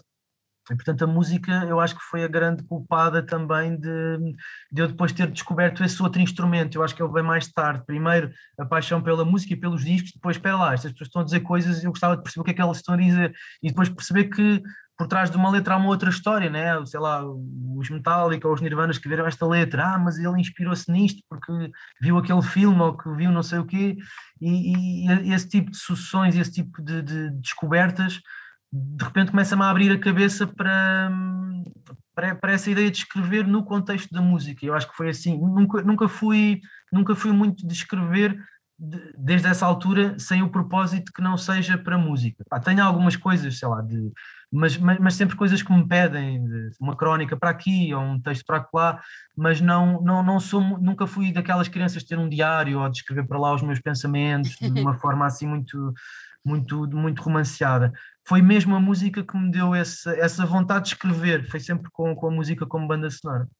Olha, ao ouvirmos tanto, tanto no, nos Linda como no teu projeto a solo, uh, há um, quem nos estiver a ouvir e se calhar vai dizer assim, ah, mas nos linda, pronto. O que eu vou dizer é uhum. desafiar as pessoas para irem ouvir a sério as letras, ouvir, ouvir, uhum. abrir os ouvidos e ouvir. E eu noto a tua escrita muito cuidada, Uh, em, em, qualquer um deles, em qualquer um deles, uh, inclusive é nos Linda Martini, por isso é que eu estou a dizer que se calhar há pessoas que vão ficar surpreendidas uh, com isto que eu digo, mas noto a tua escrita muito cuidada e noto a tua escrita muito melancólica, uhum. mas ao mesmo tempo muito real, muito contundente, muito direta, muito factual. Tu tens, tens noção disso quando, quando escreves que estás a ser assim ou, ou, ou, é simplesmente o que sai? Sim, eh, epá, como, como falávamos há pouco, tudo é uma descoberta, não é? Uhum. Tal como a guitarra, que nos ensinaram esses três acordes e depois tu vais descobrindo e inventando outros acordes pelo meio, vais tropeçando outras soluções. Quando comecei a escrever, epá, desde as coisas desses tempos de miúdos e do, do, dos bloqueios, dessas outras bandas que eu tinha tido, obviamente que isso é uma sucessão de descobertas e de experiência e erro. Epá, eu acho que ao início todos os miúdos que, como eu, começam a escrever, primeiro a tua ideia é sempre é sempre ir atrás das pessoas que tu admiras e de alguma forma elas são muito referenciais e é, é difícil descolar disso, mas depois é aquela ideia de tu encontrares o que é que tu tens de diferente para dizer, não é? e à medida que vais insistindo, isto é obviamente que, que é preciso gostares daquilo que fazes, mas também é muito trabalho, é muito, claro. é muito estar também ali a peneirar e encontrar a palavra certa para aquilo que tu queres dizer. Eu hoje em dia, hum, e desde há, desde há muito tempo para cá, sou, sou muito mais hum, intuitiva fazer canções, tanto, tanto, tanto à guitarra como, como com as palavras, do que propriamente ter um método muito específico, sabes? Eu, eu sou muito de, de, estar a cantarolar para o ar e pá, se visse aqui o meu telefone, eu estou cheio de notas no, no ditafone de coisas que não faz, que eu tenho vergonha de mostrar às pessoas, de coisas de eu a cantar para o ar coisas às vezes completamente estapafúrdias, e no meio disso às vezes há uma palavra ou há uma frase ou alguma coisa que onde eu percebo que há ali uma canção, há ali uma ideia de canção. E muitas vezes eu só, eu só sei sobre o que é que escrevi, ou a meio ou quando cheguei ao fim, sabes? Porque, porque eu não digo, olha, vou escrever uma canção uh, sobre este candeeiro que está aqui, ou vou escrever uma canção sobre o pôr do sol. Eu raramente, não, não me recordo, a menos quando era miúdo, uhum. e tinha essa ideia de, não, pá, eu ouvi os Metallica e eles têm uma música que fala sobre, sei lá, sobre o sistema judicial, então vou escrever uma música sobre a justiça e sobre os, os injustiçados, só, só, nessa altura, depois, a partir do momento em que comecei a, a desenvolver e a aprimorar o meu gosto, percebi que funciona muito com esse meu lado mais, mais imaginativo e mais intuitivo. Então eu vou muito por primeiras impressões, cada vez mais. Então é muito de, pá, de obviamente estar à procura, estar, estar com a guitarra e estar estar, estar a tentar encontrar canções. Às vezes são palavras que me vêm não, não sei bem de onde, ou de coisas que eu vi, ou que li, ou de filmes que, que, que, que devo ter visto. Às vezes conversas, tudo pode inspirar. E depois de repente é tu perceberes que há alguma coisa que parece que há uma canção. Às vezes pode ser uma frase, uma palavra, e às vezes parece que há uma canção ali. Agora sim, pegando naquilo que estava a dizer, há um cuidado que eu tento ter, um cuidado na escrita uh, e um cuidado também de não ser uh, de, de, não ser formal, de ser fiel a esse meu primeiro instinto. E, e consigo reconhecer isso que tu disseste, ser uma coisa às vezes mais crua, ou sei lá, outras pessoas poderão utilizar a, a palavra bruta, às vezes ter uma escrita assim um bocadinho mais, mais imediata, porque eu gosto mesmo de me levar por esses primeiros instintos e por essas primeiras impressões e não me, não me censurar. Ainda há pouco tempo alguém me perguntava a questão dos palavrões, se eu, se eu gostava muito de palavrões, e, e, porque muitas vezes eles aparecem na, na, na, nas minhas músicas eu, eu não procuro pôr um palavrão na música, não é? Eu não, eu não estou à espera de, pá, olha, agora vou escrever, vou pôr aqui esta palavra porque vai ser espetacular. Não, mas o, o que eu penso sempre é, como com uma palavra dessas ou com outra que não seja um palavrão, é se faz sentido eu estar a dizer aquilo ou não. E, e, e uma coisa que eu, que, eu, que eu quis sempre, e eu acho que às vezes faltava, porque a minha geração, como tu sabes, cresceu com muito poucas referências contemporâneas de, de, de, escrita em português para música, não é?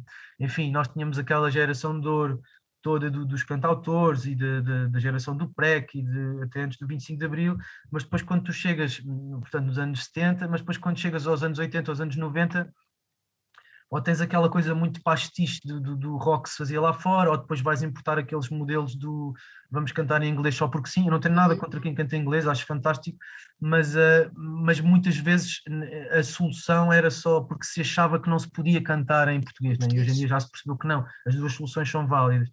Pá, e como nós tínhamos também poucas referências, uma coisa que sempre me fez confusão era parecia que havia parecia que havia pouca verdade parecia que havia, se eu falo contigo se eu digo um palavrão quando estou a falar contigo ou se eu ou se eu me expresso em calão ou se não não digo exatamente as palavras como elas estão no dicionário isso é, é enfim são são modismos são são alterações da língua que nós utilizamos todos no nosso dia. Portanto não não me interessa fazer literatura numa coisa que não é literatura que é uma é uma canção para uma música que tem três ou quatro minutos interessa-me soar a verdadeiro, não é? Tal como lembras-te, se calhar, quando começam a aparecer aqueles telefilmes dos anos 90, uh, na SIC e não sei o quê, epá, e às vezes aqueles diálogos pareciam completamente estapafúrdios, não é? Exatamente. Lembras-te na altura, aquele, acho que era aquele filme com, com o António de Almeida e com a... Epá, que havia uma, uma, uma, frase qualquer de vai à merda, e depois ele sim, dizia vai tu. Sim, Epá, era, era com Inês de Medeiros, era Inês, Inês Medeiros. Medeiros. Exatamente. E havia aquele diálogo deles do vai à merda, vai tu. Epá, e aquilo soava muito ficou, a aquilo, Mas aquilo Ficava, ficou. ficou. Mas ficou porquê? Porque era uma coisa, eu acho que nós sempre fomos muito púdicos na, yeah. na linguagem, e não estou a falar só das asneiras, estou a falar mesmo tanto na escrita para ficção, tanto, na, na, na tanto no cinema, como na, nas telenovelas, na televisão, como na música, depois que era a área onde eu me relacionava mais parecia que as pessoas pensavam, não, eu vou escrever para música. Então escrever para música é escrever as coisas muito redondinhas, com a acabar sempre, se, se a música está a rimar em ão, eu vou rimar em ão, se está a acabar no verbo, eu vou acabar no verbo, e, e vou dizer as coisas como é uma música, não é? E, e, e, sempre, e depois as bandas que eu gostava e que eram a minha referência não faziam isso, faziam por exemplo, Mal Morta, no caso do, do Adolfo, epá, que, que, era uma, que tem uma escrita completamente diferente da minha, mas que sempre foi uma, uma pessoa que, que me inspirou muito não só no contexto da banda, mas, mas como nas outras coisas que ele tem feito ao longo dos anos. Por isso, por procurar uma linguagem um, que, epá, que, que, é bruta quando tem que ser bruta e é doce quando tem que ser doce, mas que não está só a pensar uh, no que é escrever para uma canção, está a pensar no que é escrever independentemente do meio.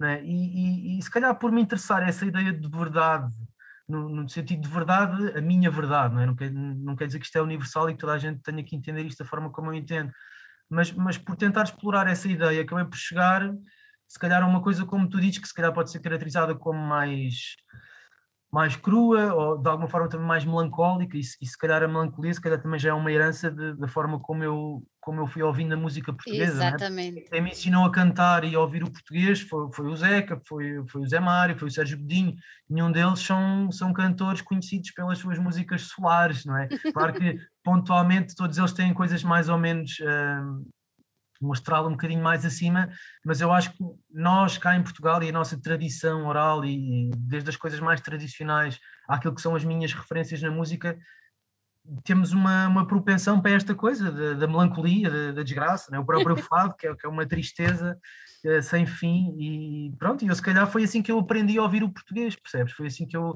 que eu, que eu que me ensinaram, as pessoas que eu fui ouvindo, que me ensinaram ao longo dos tempos, que, que, que a moldar o meu gosto. E eu se calhar venho, venho um bocadinho daí, né? eu acho que nós somos todos também fruto daquilo que ouvimos, ouvimos e que gostamos. Claro. E eu tento sempre fazer uma coisa que não seja igual às minhas referências, mas que mas que seguramente também será espelho delas em Mas elas estão lá, não é? Não há como fugir elas. Já reparaste ou já pensaste alguma vez que essa maneira, essa escrita e essas palavras uh, também são grande parte de, não, não vou dizer sucesso, mas também são grande parte da ligação que quem é vosso fã sente convosco, ou seja, além da música, não é? Que é impactante, que é, mas as próprias letras, uh, essa, essa, parte, essa parte de tu dizeres aquilo que tens para dizer e está dito, está dito, acabou, isto faz parte, isto, a vida não é só isto, a vida é isto, é isto, é isto, uhum. também acabamos por sentir uh, alguma ligação. E, e, isso ajuda, se calhar, a ver esta. esta epá, quem é fã de Linda Martini é fã de Linda Martini, é sério. Uhum. Sim, epá, as letras, obviamente, como, como fazem parte, né? elas foram escritas nesse contexto da, da, da canção e, e, para mim são, naquilo que é o meu trabalho com a banda, elas são indissociáveis desse meio, né? elas trabalham claro. sentido assim.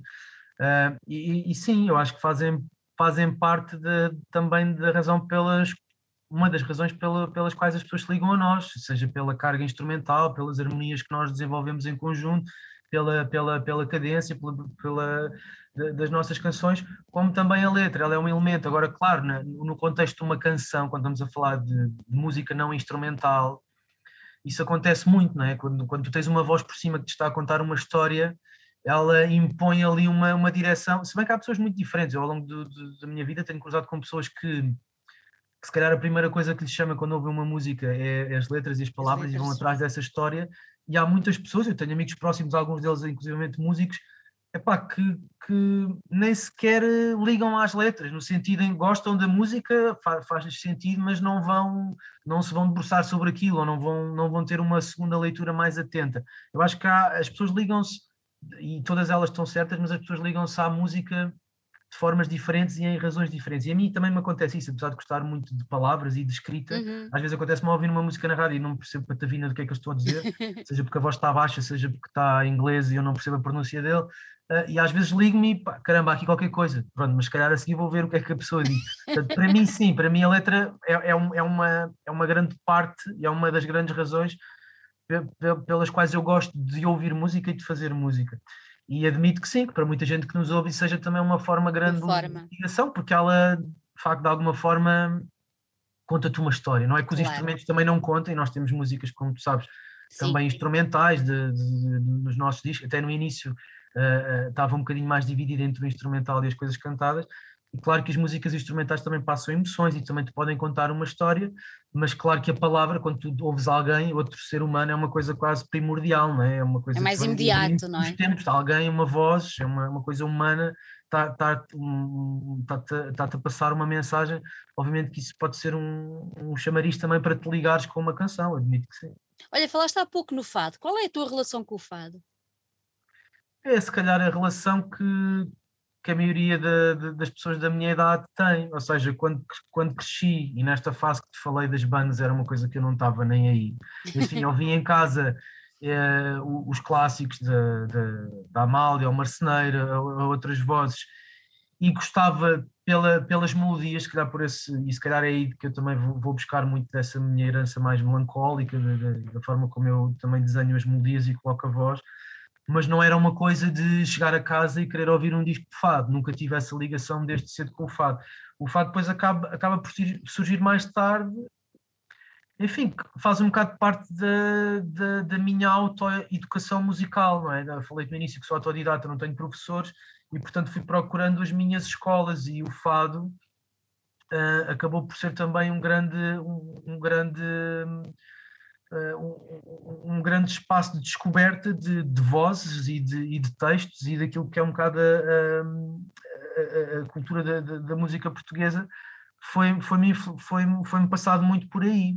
Portanto, acabou por ser já numa fase mais adulta da minha vida, mais, mais no final da, da adolescência, que começa a ligar mais e a perceber esse lado de que é, porque quando és miúdo é um bocado aquela coisa rebelde, que não tiver uma guitarra ou não tiver uma bateria a cascar, não é fixe, não é? Tu queres, queres ouvir uma coisa que, que o teu pai não gosta, ou que a tua mãe não gosta, liga para pôr mais baixo.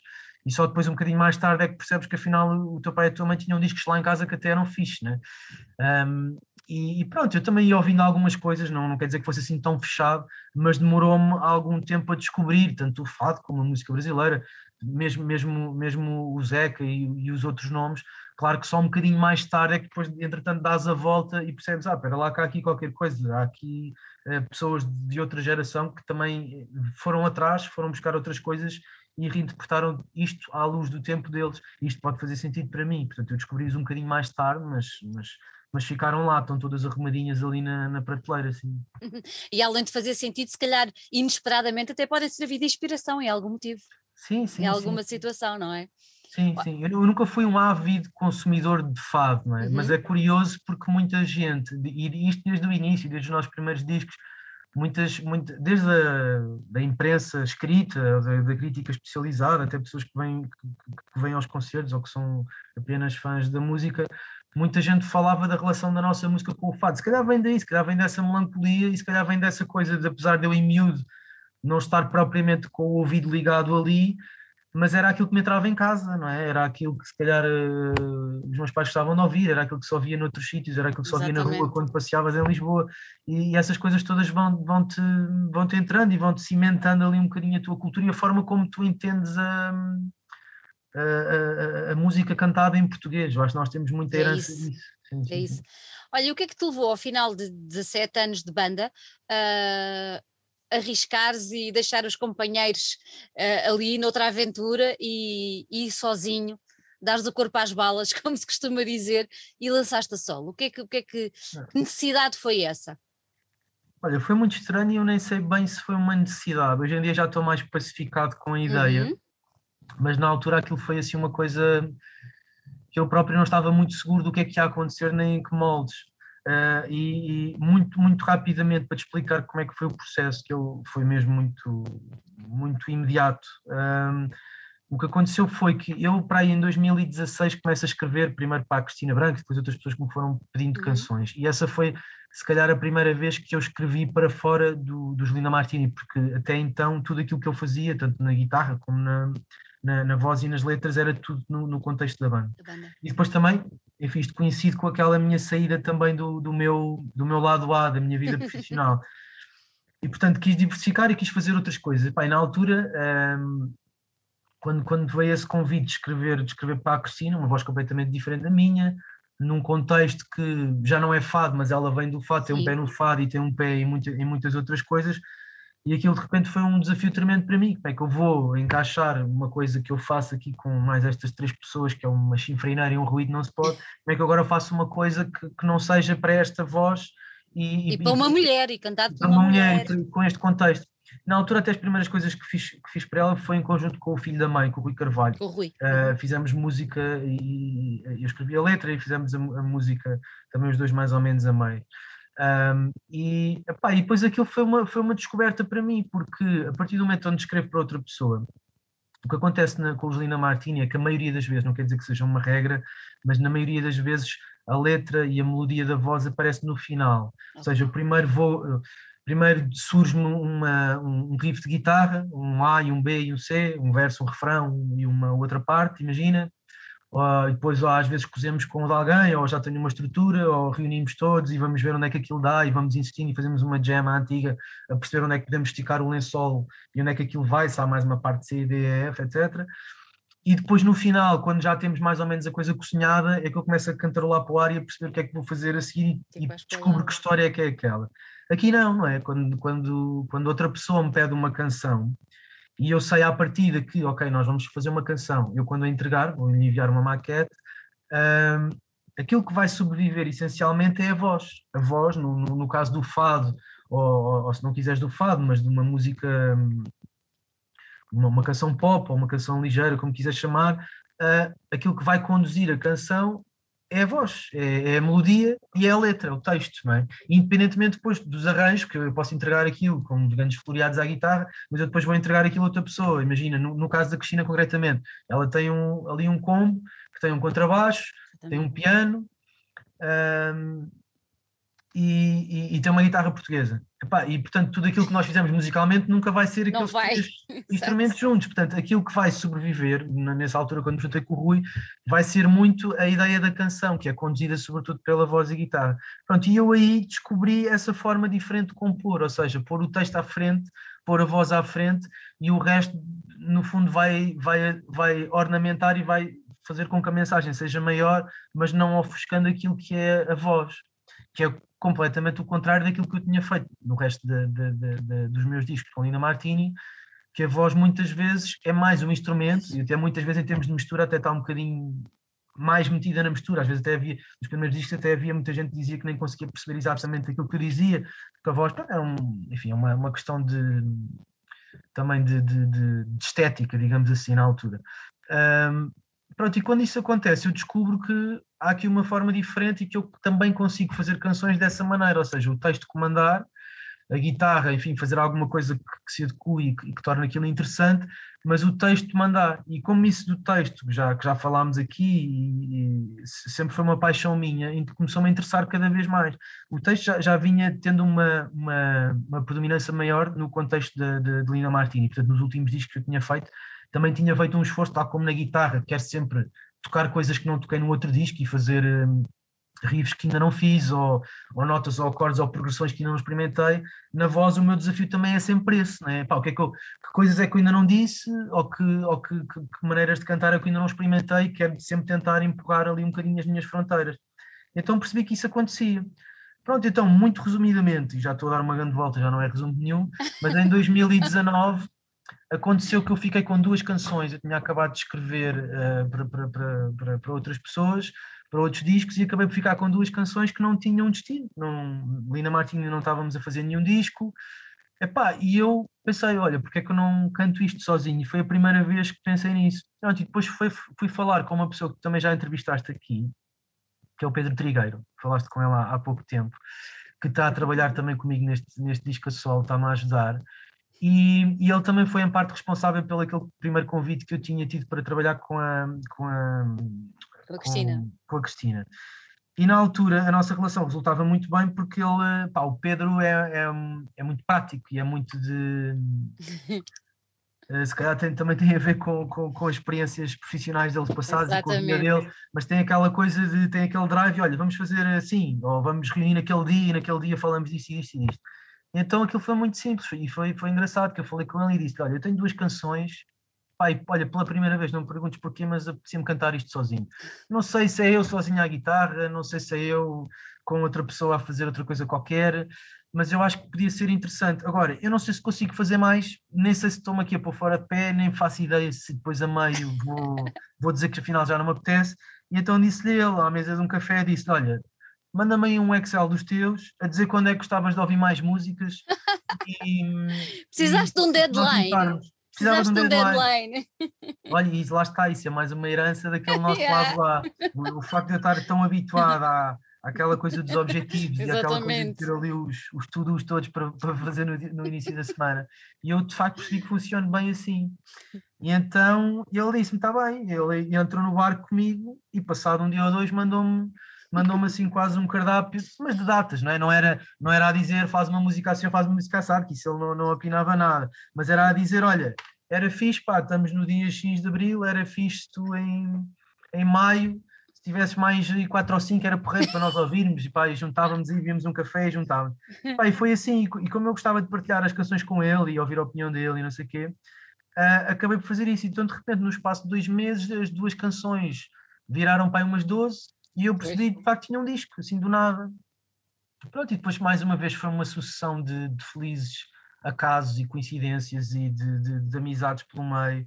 Uh, o, o, Pedro, que foi também ele o responsável, eu na altura precisava de alguém que, que me ajudasse, uh, no fundo, a registar as ideias que eu ia tendo, porque eu passo um bocadinho info-excluído destas coisas de, de gravação e de, de, de, software de edição e nem me apetecia sequer estar preocupado com aquilo. Eu sei que não é, não é que seja difícil, mas há ali uma curva de aprendizagem.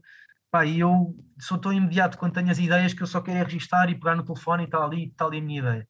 E eu queria, enfim, maturar aquilo um bocadinho mais, perceber que segundas linhas, que segundas harmonias é que eu podia fazer, e isso só tendo uma pessoa, num estúdio, alguém que uhum. me ajudasse a, a, gravar e depois pensar, pensar as canções e os arranjos. Pronto, epá, e ele, assim do nada, ele também não o conhecia pessoalmente, mas descobriu que o Ricardo Dias Gomes, que é, que é um é músico de, de, origem brasileira, que tem a mesma idade que eu, mas está a morar aqui em Portugal há um, cerca de dois, três anos, que também é produtor e, é, é, enfim, já, já colaborou como, como músico e como produtor com, com vários, com, com, com vários projetos. Com nomes de referência. Sim, sim, ele tanto no Brasil como cá já, já fez muitas coisas. Pronto, ele é, é muitas vezes referenciado por ter participado na, na, na, banda do Caetano Veloso, na banda C, com quem gravou três discos, mas ele, ele mesmo, o Ricardo, tem uma, uma carreira a solo muito interessante, já tem dois discos a solo muito interessantes, uh, e tem uma banda que se chama Do Amor, que é uma banda um bocadinho mais próxima de, de um registro rock.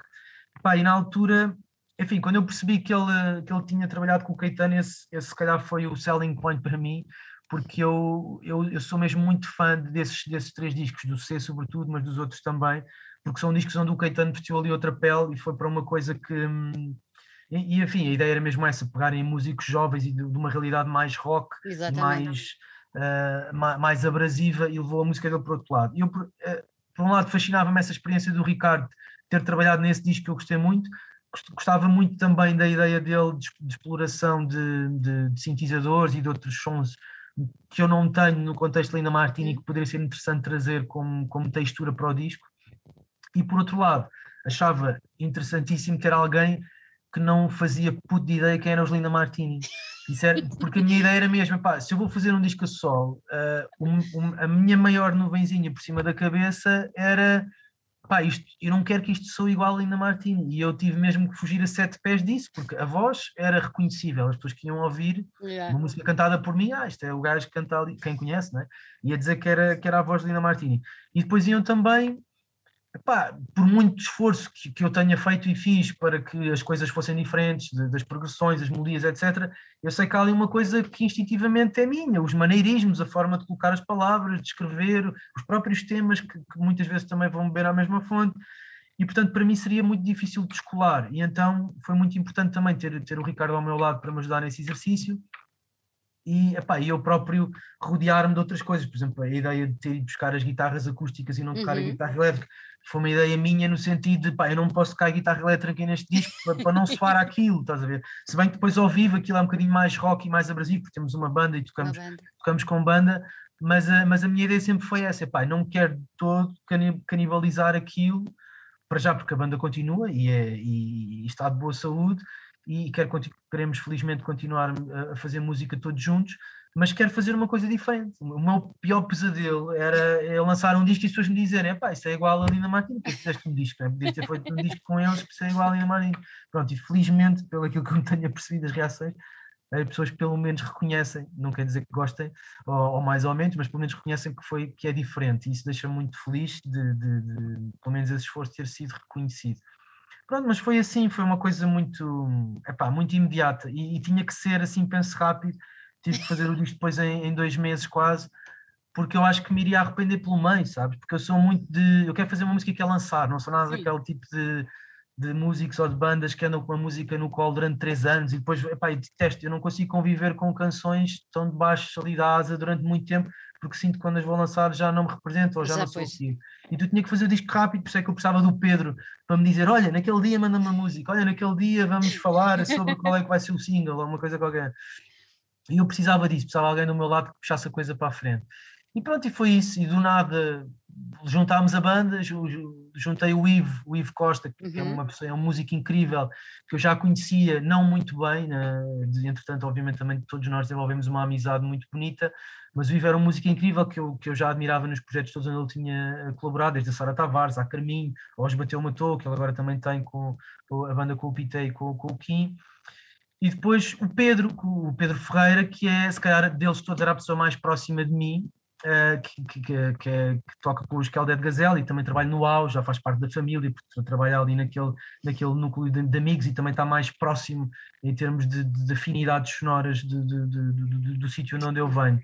E juntámos a banda em dois, pá, em seis ensaios, acho que não fizemos mais que isso, fizemos uns arranjos, assim, eu já tinha algumas segundas linhas, já tinha, eu e o Ricardo já tínhamos cozinhado mais ou menos ali a intenção das canções, partilhámos com eles, eles foram muito ágeis e perceberam, e todos eles acrescentaram coisas em cima do disco e tornaram aquilo muito melhor do que, do que, do que nós poderíamos imaginar, ali o coletivo funcionou também. Epá, e, e, foram seis ensaios, seis dias de gravação e o disco foi, saiu, pronto. Saiu no meio da pandemia, foi, foi um bocadinho. É, essa não, foi não a parte chata, não é? Foi, mas também não tínhamos como afinar o tiro, não é? Porque aquilo foi. já estava. o disco já estava nas lojas quando aquilo saiu. Pois, exatamente. No dia 13 de março, exatamente. o disco saiu, numa terça-feira. Eh, terça-feira não, sexta-feira, sexta-feira 13, exatamente. Foi, e foi mesmo na altura do primeiro, do primeiro estado de emergência, do primeiro confinamento. Não, não, pronto, não havia nada a fazer, já estava feito, ficámos ali um bocadinho tristes naqueles primeiros meses por estarmos em casa e não conseguimos partilhar o disco com ninguém. Claro. Mas depois, felizmente, conseguimos, houve aquela abertura ali próximo do verão. Sim, ainda deste, ainda deste alguns concertos. Pá, felizmente conseguimos dar muitos concertos no, no ano em que foi, epá, e, e, e, eu, uh, e eu, eu e nós todos ficámos muito felizes porque ainda conseguimos correr ali algumas capelinhas e, e tocámos ainda para muita gente e os concertos correram correram muito bem, fomos, fomos mesmo muito felizes nesses concertos. Foi... André, foi estranho ver as pessoas de máscara e com distanciamento e tal? Tu que vês habituado Sim. ao molho do Linda Martini, não é? Olhas para aquela quantidade de gente sempre à tua frente. Estranho, foi estranho. estranho sabes, mas, mas, há, mas, há uma, mas percebes que há uma outra forma de ler a emoção. Eu já, eu já toquei neste ambiente de máscara e distanciamento e já toquei tanto com os Linda Martini, demos para aí dois concertos uh, durante o ano passado e toquei já esses tantos com, uhum. com o Cajarana com o disco a sol. E em todos esses, de formas diferentes, são, são conceitos diferentes, mas percebi isso que hum, é, é, de alguma forma também é bonito, percebes? Porque tu sentias que as pessoas precisavam ali uma, uma ideia de, de libertação em conjunto, as pessoas precisam daquilo tanto quanto tu precisas, tu precisas largar aquilo lá para fora e as pessoas precisam também de, de receber. ainda que estejam necessariamente mais caladas ou, ou, sentadas nos seus lugares, não há aquela coisa de se levantarem, de irem para cima do palco, do, de, de, do mosh ou das coisas que nós estamos habituados, mas há uma, uma forma diferente de estar no concerto e de curtir o concerto. Epá, e, e tu notas, na, não só nas palmas quando, quando a música acaba, que é um, é um bom barómetro, mas tu percebes mesmo, é, é engraçado que a máscara não, não te impede tu perceberes a, a, emoção nas pessoas, tu consegues perceber, mesmo, mesmo com as luzes fechadas e com máscaras, tu consegues perceber a emoção. Consegues perceber, não é? Isso é muito giro, isso é muito giro. É mesmo, é mesmo. Olha, tu falaste no Ricardo e o Ricardo tem, além de ter sido uh, produtor e de ter colaborado contigo também a nível de, de musical, uh, eu adorei a história, outra parte da história que liga o Ricardo ah. de uma maneira completamente inusitada a, a, ao, teu, ao teu disco a solo. E eu quando li aquilo, que eu li, não é? E depois, tu já vais explicar, e depois quando voltei a ler outra vez o apelido dele, e cai-me a ficha. E eu disse, epá, era sempre as novelas brasileiras, no final tinha sempre o autor e a autora. Uhum. Lembro-me perfeitamente daquele nome, achei um piadão. Mas agora conta lá. É, pá, a história. A história é maravilhosa, é nós brutal. Nós até trememos com a coincidência, parece, parece uma coisa inventada, né? Para é ficar ali no, no press release, mas não é. É, não mesmo, é, é, é mesmo real. Pronto, o Ricardo, eh, como já tinha dito, nós fomos apresentados pelo, pelo Pedro, que também não o conhecia muito bem, percebeu só que ele estava por cá e que fazia trabalhos de produção e que podia, uhum. ser, podia ser um elemento interessante.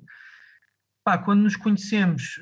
Hum, ele também é assim uma pessoa reservada, como eu também sou, ao início, enfim, quando, quando estou com alguém uh, com quem não tenho muita confiança, sou tendencialmente uma pessoa assim mais, mais recatada e mais reservada, e portanto também acho que houve ali um clique também por isso, estás a ver? Juntava-nos aquela ideia de música e de fazermos um disco juntos, e ao mesmo tempo tínhamos ali uma, uh, uma, descoberta os dois para fazer, um do outro, e foi, foi muito interessante. E então, durante esses dois meses, ou se calhar um bocadinho menos até, o que acontecia foi, ele tem, não, não, é um estúdio, enfim, é um estúdio improvisado, um estúdio caseiro que ele tem só para trabalhar nas coisas dele, porque ele, para além da, da música que faz a sol, também faz trabalhos para bandas sonoras, eh, continua a colaborar com músicos no Brasil, volta e meia quando alguém está em turnê, ou amigos dele, ou outros músicos aqui na Europa toca. ou no Brasil, ele toca com eles, uhum. então é uma pessoa muito, muito ativa, para além do, desses projetos, com esses projetos todos.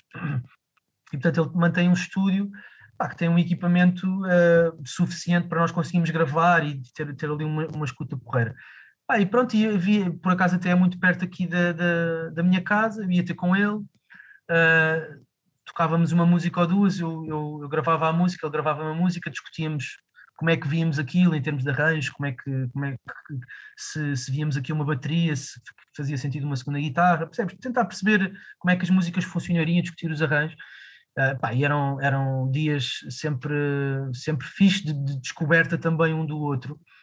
Epá, e há, há, um desses dias, se calhar já passado duas semanas ou três, onde já temos, se calhar, mais alguma confiança, já começamos a partilhar algumas coisas, e há um dia que eu estou quase para me ir embora e, e digo-lhe, acabei por partilhar uma ideia que eu ainda estava perdido nesta coisa do nome. Do nome. E, aliás, quando falei com ele, nem sabia se era a ideia de nome de disco ou de nome de autor, não é? Porque a mim fazia-me sempre muita confusão e continuar a fazer aquela coisa de André Henriques, o músico a sol, não é? Para, para mim ver ali o disco com, com o nome André Henriques na capa é uma coisa muito estranha, porque eu que vim, como tu sabes, de, de, de, do mundo das bandas e está sempre Exato. com o nome de uma banda, eu parecia que precisava de um alter ego para me validar ou para ter ali uma, um refúgio qualquer, para não ser eu, achava aquilo estranhíssimo. Pronto, então na altura nem sei se foi para nome de disco ou para nome de, de, de, de do projeto, mas partilhei com ele esta história, que disse, olha, podia ser interessante para o nome disco ou, ou para o meu nome, que era a história do Cajarana, do André Cajarana. Explicar isto do Cajarana, que era, pá, no fundo, eu quando tinha 4 ou 5 anos, havia uma novela que se chamava O Pai Herói, uh, que, que, que, a personagem principal, que era desempenhada pelo, pelo Tony Ramos, chamava-se André Cajarana, Pronto, e na altura, como só via o RTP1 e o RTP2, toda a gente via aquilo, e eu quando fui para a escola, como era o único André, os miúdos começaram a chamar Cajarana. E, e aquilo não foi uma alcunha que tivesse ficado, e lá está, e também já contei isto em algumas entrevistas, eu não sei se, se, a memória que eu tenho é a mesma memória do, do que aconteceu, ou se já são os meus pais a contarem e eu já tenho esse retrato, mas, mas a ideia que eu tenho, tenho essa memória, não sei se é minha ou se já é fabricada, chegar a casa muito triste, lágrimas nos olhos, a dizer que os miúdos na escola me chamavam Cajarana, que é uma coisa, tu que tens filhos, eh, mais vezes que os meus, mas eu agora também tenho estes, os, os, meus filhos e percebo isso, pá, que é uma coisa horrorosa para um miúdo chamar-lhe alguma coisa que não seja o nome dele, ele fica ofendidíssimo. Não, meu nome é André, não é Cajarana, que é o Cajarana. E eu se calhar na altura nem fazia ideia o que, que era. Novela, não via aquilo. Pronto, epá, e aquilo, a alcunha não durou, não foi uma coisa que me tivesse marcado especialmente, mas naquela minha cabeça de descobrir alguma coisa, um conceito que me apaixonasse, uma coisa que fizesse sentido num disco Foste lá dar. Lembrei-me disso. E, e, qual é que era a minha ideia? E, e contei-lhe isto, isto estou-te a contar foi a minha conversa com ele. E o que é que eu lhe contei? Pá, isto para mim é interessante porquê? Porque é a primeira memória que eu tenho de, da questão da identidade, não é? De, do, do quem é que eu sou. Não, eu sou o André, não, não, não sei quem é esse Cajarana, não sei se é Cajarana para nada. E é uma ideia de, de, desconforto, de alguma forma, que é aquilo yeah. que, que, eu sentia quando era miúdo. Pronto, e, e estava-lhe a explicar e a dizer, pá, isto é uma coisa que é basicamente estes anos todos depois, que, chegando à idade que eu tenho, passados 17 anos de banda, ter-me lembrado do nada, ter feito um disco a solo, é, é esse desconforto que eu sinto da identidade, que é, mas quem é que eu sou? É a mesma coisa daquela um disco, altura. Mas, mas, o mundo precisa de um disco do André Henriques, que é o André Henriques para fazer um disco, estás a ver? E todas essas minhas inquietações e essas, esse quase olhar para o espelho de quem é que eu sou e o que é que eu quero dizer a sol, que já não disse nas outras coisas, faziam-me apaixonar por essa ideia do Cajarana. Pronto, e depois a história gira, que era essa que querias que eu contasse, foi que eu estava-lhe a contar isto tudo, muito empolgado e tal, e não sei o quê, e o Ricardo, ele tem, é curioso porque ele nasceu no mesmo ano que eu, nós temos 2,40, ele, ele nasceu em 80 também. Só que cresceu no, no outro lado, não é? do Atlântico, cresceu no Rio de Janeiro, eu cresci aqui em Lisboa. E eu falava-lhe da novela e ele não fazia puto de ideia que novela era aquela. Ele, pá, não me lembro, não tenho memória. Porque é curioso, porque a novela é anterior a nós. A novela eu acho que é do final de 70 e tal, só que ela deve ter depois, devem ter feito uma reposição nos anos 80. E ele não se lembrava, na altura nós aqui em Portugal papávamos as novelas todas Tudo. do Brasil e aqui lá devia ser mais uma já devia ter passado há muito tempo e portanto ele não apanhou. Ah, e ele, ele, ele, ele agora mais recentemente até falei com ele sobre isso outra vez, ele disse, pá, tu quando disseste fez ali um clique, mas eu não me lembrava da novela, só que fez um clique e por isso fui procurar. Foi procurar. Portanto, ele disse não se lembrava, só que abriu uma janelinha lá do Wikipedia e começa a ler, e eu a contar, e o Cajarana, porque chamava-me Cajarana, eu todo, todo excitado a contar-lhe a ideia. Pá, e o gajo, ele assim, ele assim, vai daí olha assim para o, para o ecrã, olha para trás e diz assim, pá, tu não vais acreditar, mas a minha avó escreveu esta novela. E eu fiquei, pá, ficámos os dois assim meio gelados, aquele yeah. momento, pá, não pode ser, isto não... Yeah. Parecia que estava escrito, estás a ver? Nós não é nos conhecemos nenhum, de repente juntamos e há aquela coincidência entre nós, pá, a avó dele escreveu o nome que eu estava a pensar, estás a ver? É muito é fixe. completamente fora. Pronto, depois queria perceber que aquilo é uma coisa mesmo de família, tanto a avó como o avô, o avô também, também era escritor e também era argumentista de novelas. Exatamente, exatamente. A avó dela até ela é uma curiosidade porque ela, como tu dizes, ela escrevia muitas novelas e muitas delas iam parar ao, ao horário nobre. Então acho que havia lá, lembro-me de ler isso depois na net, depois quando fui à procura, que a avó dele tinha uma alcunha, chamavam-lhe a Maga das Oito. Porque, ela, porque, era a novela das oito, que era a hora do horário era, nobre, era, era, pá, e aquelas novelas de maior sucesso foram. Passavam naquela altura. Foram muitas delas. Foram muitas delas. Ver, é, Daí eu tar, quando voltei a ler, e eu assim, ah, deixa lá, Dias Gomes, mas claro, fez, fez luz, porque toda a gente àquela hora eh, parava, parava, parava.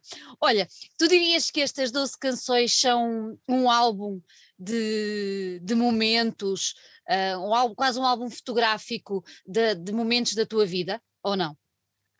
Uh, sim, não. Ele tem, hum. o disco tem das coisas mais pessoais que eu já escrevi e isso uhum. também enfim, é fácil de perceber, não é? Porque num contexto de banda, apesar de eu também escrever as letras para, para Lina Martini, obviamente que eu estou sempre a representar uma ideia um de coletivo. coletivo claro. E apesar de ser eu a escrever, obviamente que eu gosto de cantar coisas que eles também se relacionem e que, que faça sentido para todos. E não quer dizer que, que o que eu canto com eles não me seja íntimo ou que não, não, não, não, não, não seja também um retrato de mim ou das coisas que eu observo ou, ou que experienciei em primeira ou em segunda mão, mas, mas obviamente que há sempre ali uma tentação também de, de, de, servir aquilo que é o propósito comum, escrever para todos, ainda que seja a minha, uh, enfim, a, a, o meu ponto de vista. E aqui isso não acontece, não é? a partir do momento onde estás a fazer um disco sozinho, apesar de ter tido a, a, ajuda do Ricardo, mas quando eu apresentava as canções ao Ricardo já havia esta ideia de quais é que eram as canções, quais é que eram os textos, quais é que eram mais, mais ou menos o tom de cada uma delas. E portanto, o que acontece foi que eu no disco acabei por explorar ainda mais coisas que já tinha feito no passado, mas da minha vida pessoal, epá, sei lá, desde, desde coisas muito pessoais dessa vida que falávamos e desse meu uh, desassossego com a ideia do lado A e ter uma profissão das nove até às tantas e depois ir tocar música aos fins de semana, falo muito nisso. Uh, mas também falo dos meus filhos, também falo de, de, desejos que eu tenho, por exemplo, como aquele single da Casa na Praia, de sair da cidade e ir, de ir embora daqui. Falo de muitas coisas que são minhas, não é? É impossível fugir daquilo.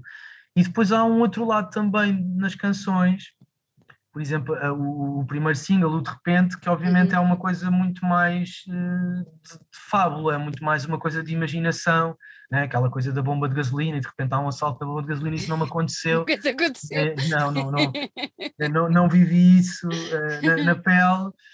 Pronto, mas é como te disse, eu sou, e cada vez mais sou, já desde há muitos anos, mas cada vez mais percebi que funciona muito bem nessa imediatez e não pensar. Há várias formas de compor. Eu tenho colegas meus e, e pessoas que eu admiro muito nesta coisa de fazer, de escrever textos para canções, que imagina, uh, estão a pensar, gostavam de fazer uma canção sobre o confinamento, então vão colecionando palavras ou, ou momentos-chave, toque, que possam fazer sentido com, sentido. com confinamento.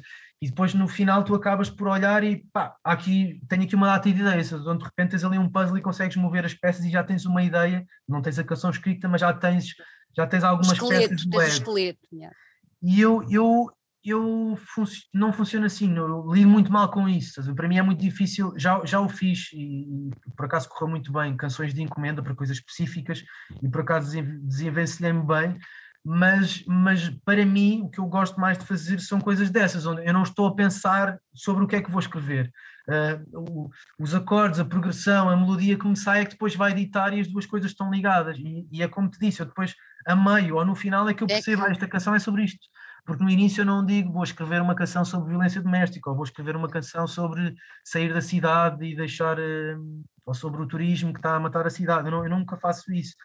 E então o que acaba por acontecer é, é isso, é, há coisas que são muito pessoais porque foram ter ali, porque enfim, é, é, é a minha vida, é o meu ângulo e acho que que, que, que, que, fazia sentido num disco também da autor ter esse lado, e depois há outras coisas epá, que, que me caíram no colo, não sabem como, estava naqueles dias onde estás a forçar e estás a tentar eh, peneirar e encontrar uma canção, de repente cai-me essa ideia da bomba de gasolina, ou cai-me aquela ideia do anjo caído, há uma música que é o seu melhor chapéu, que há ali uma coisa também meio fábula, e há assim dois ou três momentos no disco que também tem essa ideia mais de escapista, de que no fundo é engraçado, porque apesar de serem quase fábulas e são coisas que eu não vivi na pele, eu acho que mesmo essas também acabam por dizer, eu acho que dizem sempre muito sobre ti, sobre quem escreve, não é?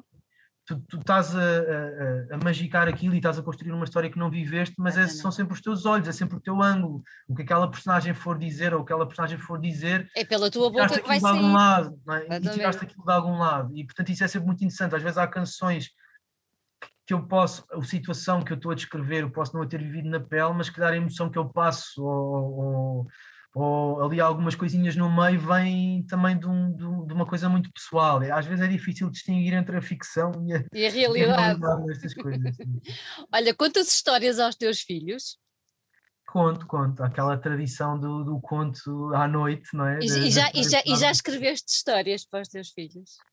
Escre não, escrevi, já escrevi músicas, isso já escrevi, já escrevi músicas para eles. Antes, antes do primeiro nascer, escrevi uma canção e depois já, já com eles os dois uh, já, já escrevi uma canção para eles também, que já lhes cantei, que nunca gravei, mas que é uma, é uma canção aqui de casa, por enquanto só, só, só, só, só os ouvidos deles é que, é que as ouvem, eu gosto também que seja assim.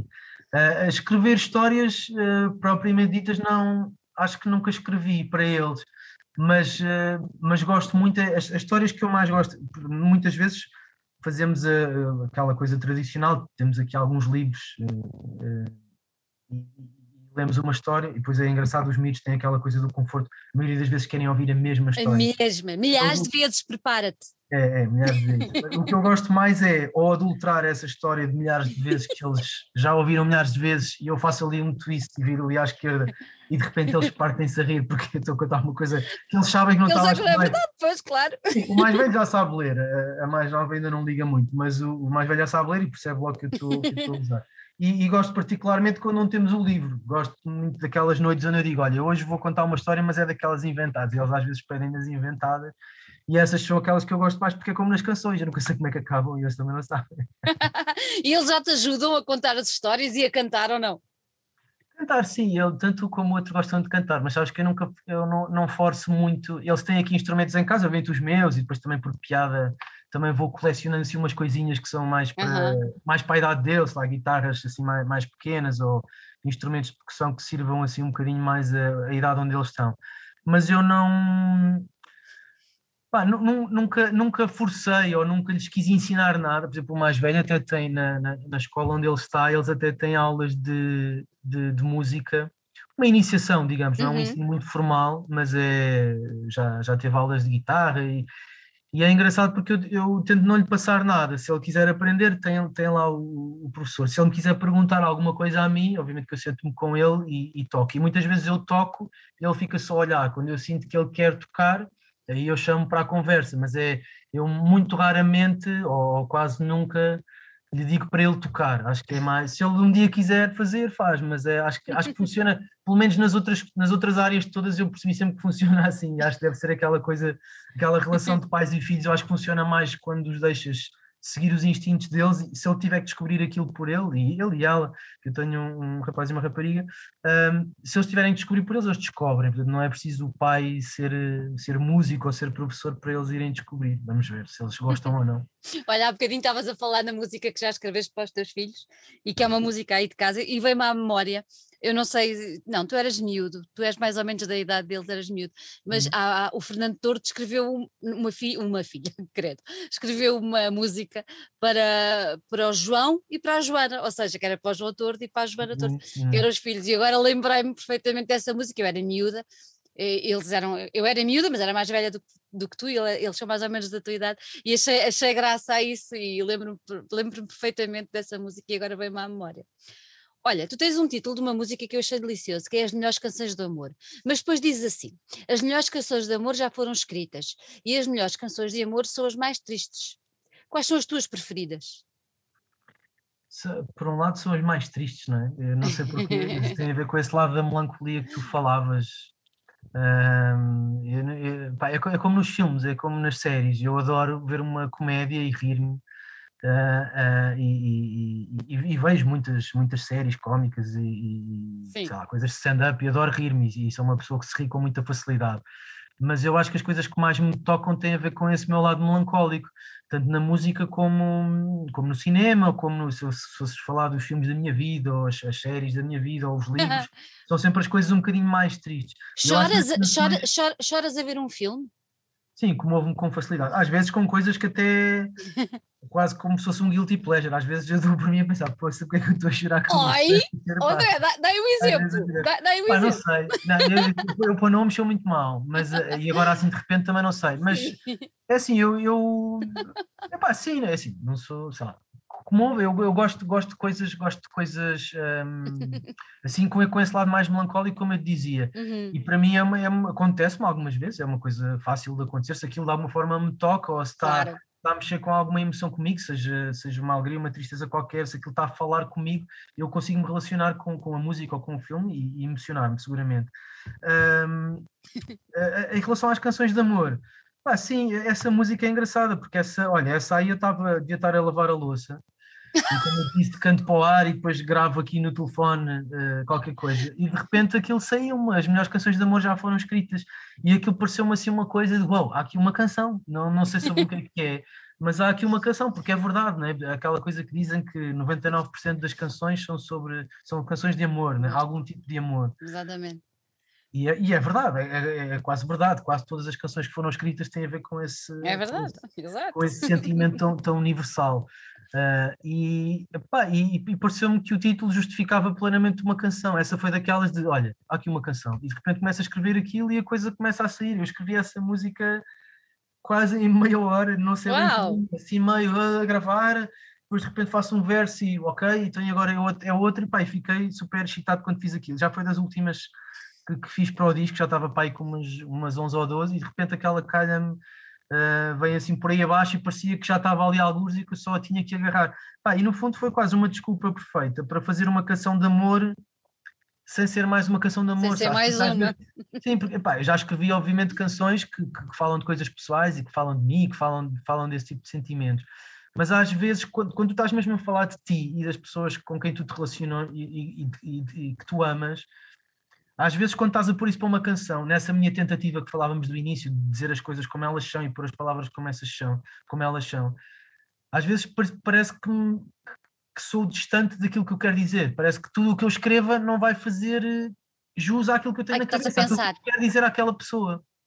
Pronto, e então aquilo foi, pá, foi o alibi perfeito, porque é ok, se eu assumo que as melhores canções já estão escritas, eu posso ah. dizer aquilo que eu quiser, porque isto não é uma canção de amor, isto nem sequer é a melhor canção de amor, percebes? Então foi, essa foi a piada da música, foi, as músicas depois também têm que te dar um gozo, tem que haver ali um botãozinho para tu yeah. perceberes, ok, isto vai-me dar um grande gozo fazer porque é isto, e de repente eu começo a perceber que a canção é isso, é, não, eu quero dizer isto a uma pessoa, e, é, e, é uma, e essa música é sobre uma pessoa em concreto, mas eu tenho uma forma ótima de dizer porque eu já me e libei de qualquer responsabilidade do muito que, bom. que diga na canção, e é isso.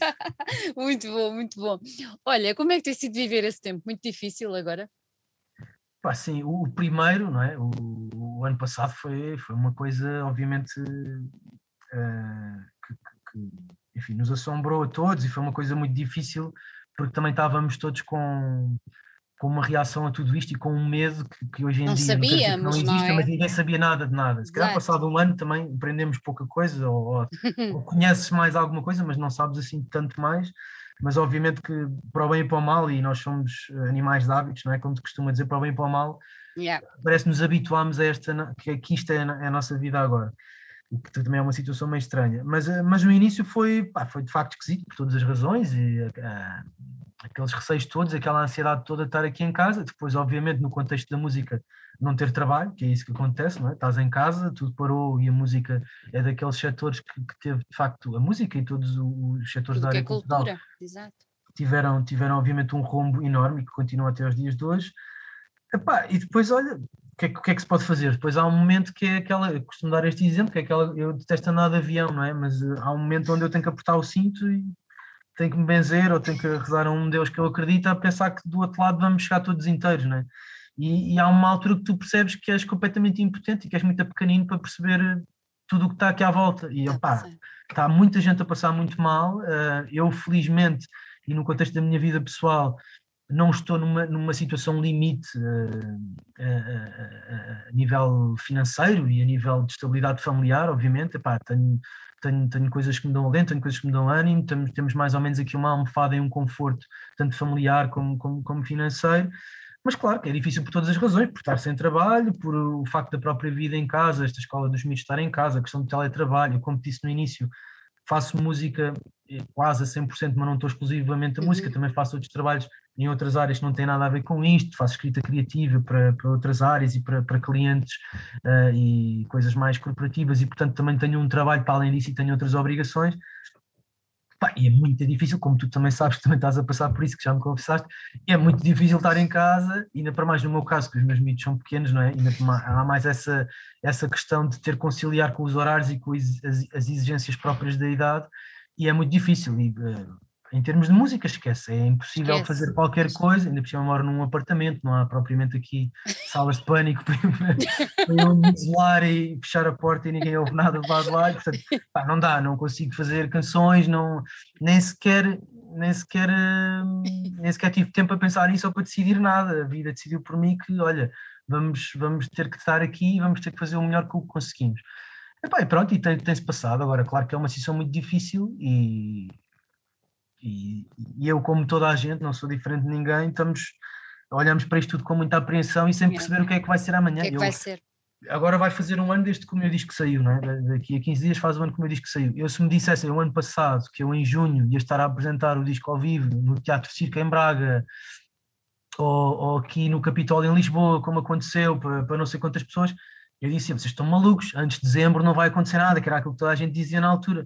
Pai, de repente aquilo abriu e foi uma coisa, foi uma lefada de ar fresco, foi uma libertação do caraças.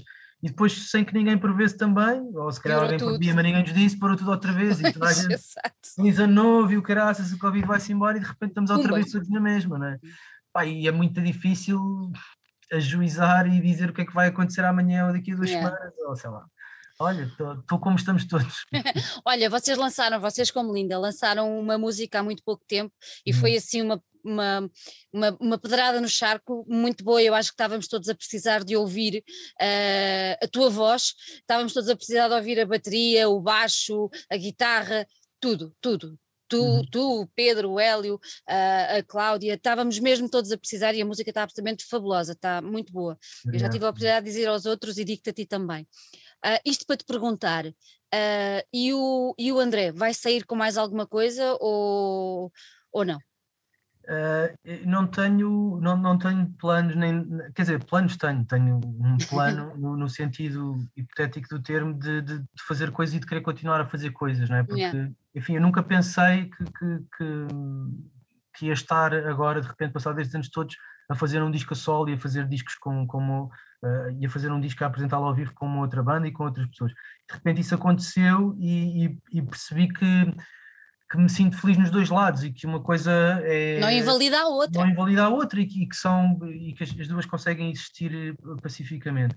E de repente isso deu-me, obviamente que me deu vontade de continuar a fazer alguma coisa. Agora, como tudo e este meu lado da intuição, como eu te disse, eu e cada vez mais tendo a, a, não forçar a barra, ou seja, quando eu perceber que é o momento certo, eh, se calhar vou chatear o Pedro, uh, ou, ou, vou chatear uh, para, para me picar e para me dizer, olha, daqui a uma semana vamos tomar um café e tenho aqui uma canção para tu ouvir, e se calhar nesse momento essa canção vai se transformar em mais três ou quatro yeah. e percebes que tens um disco, mas não, gostava sim de fazer qualquer coisa, pá, tanto, tanto, tanto em banda como a solo, mas não tenho ainda datas nem, nem nada assim para, te, para partilhar contigo. Convém ficarmos atentos, não é? Sim, pá, pronto, hoje em dia é o normal, não é? Todos os canais estão aí à mão de semear, quem, quem é só estar atento que quando, quando alguma coisa acontecer a seu tempo as pessoas vão, vão, vão poder ouvir. Olha, e, e de Linda, vamos ter alguma coisa para breve? Pois, os meus advogados não me permitem falar sobre esse tema. ok, Opa, é okay, muito, okay. Não, a questão aqui é que é muito difícil. Não, claro que sim, claro que sim. Ah, é, é, pela razão que nós estávamos a falar claro, há pouco, é? do confinamento claro. e de, de, de, adivinhar o que é que vai acontecer. Eu acho que bandas que ou estejam a gravar discos, ou que estejam a compor discos, ou que já tenham um disco debaixo do braço, todas estas situações, quem é que vai dizer agora quando é que vai lançar, ou se claro. vai lançar um disco, ou se está a compor, ou se vai gravar. É que ninguém sabe o que é que vai acontecer, Exato. percebes? Pá, e nós temos, não, isso não é segredo, porque isso tem estado, quem está mais ou menos atento às nossas, às nossas redes sociais, sabe que volta e meia, mesmo antes desta música, temos partilhado algumas coisas, ou que fomos ensaiar, ou que temos estado juntos, e pá, e volta e meia, obviamente, juntamos, agora não tanto, porque agora estamos a ter o confinamento obrigatório e nem sequer estamos geograficamente juntos. pois não, o Pedro está lá para cima, exato. Lá para cima, mas agora, agora nestas últimos, últimas semanas não. Mas sim, quando, quando, quando é permitido e quando, quando podemos, tentamos nos juntar e tentamos fazer qualquer coisa que no fundo foi aquilo que nos trouxe aqui, é, isto é tudo a mesma coisa desde o início da conversa, são quatro pessoas, quatro amigos, às cabeçadas dentro de, dentro de uma sala a tentar fazer música, né? a meter ruído por cima do silêncio, e é isso que nós continuamos a fazer, pá, e, e digo-te genuinamente, dá-nos uma pica, a mim dá uma pica incrível, ter 40 eh, anos, vou fazer 40 anos, os outros, os outros também estão na mesma idade, mas continuarmos a ter esta coisa de miúdos, sabes? De, de ligarmos uns para os outros e, pá, olha, manda-te agora uma cena, pá, tenho aqui um riff, ou tenho aqui não sei o quê, eu acho que este podia colar bem com aquele outro, yeah. ou lembrei-me aqui de uma frase, ou, ou, tenho aqui uma, uma ideia de um verso, o que é que tu achas disto? Isto é uma coisa, pá, que é, que é fascinante e que, que é muito da, da, da minha energia para continuar e é, é, é, naquele sentido, e aqui voltamos ao início da conversa, fazer as coisas que me fazem feliz e isso deixa muito feliz, estar rodeado de pessoas que eu gosto a, a, fazer uma coisa que eu gosto muito. Tão bom, tão bom. Olha, André, gostei tanto, tanto, tanto de estar aqui contigo, gostei mesmo muito. Dou-te parabéns pelo teu disco, está muito bonito. Uh, eu já gostava da tua voz em linda, mas a tua voz aqui está impecável, Obrigado, impagável. Está mesmo muito boa. Gostei muito das letras, gostei de tudo. Está um grande disco.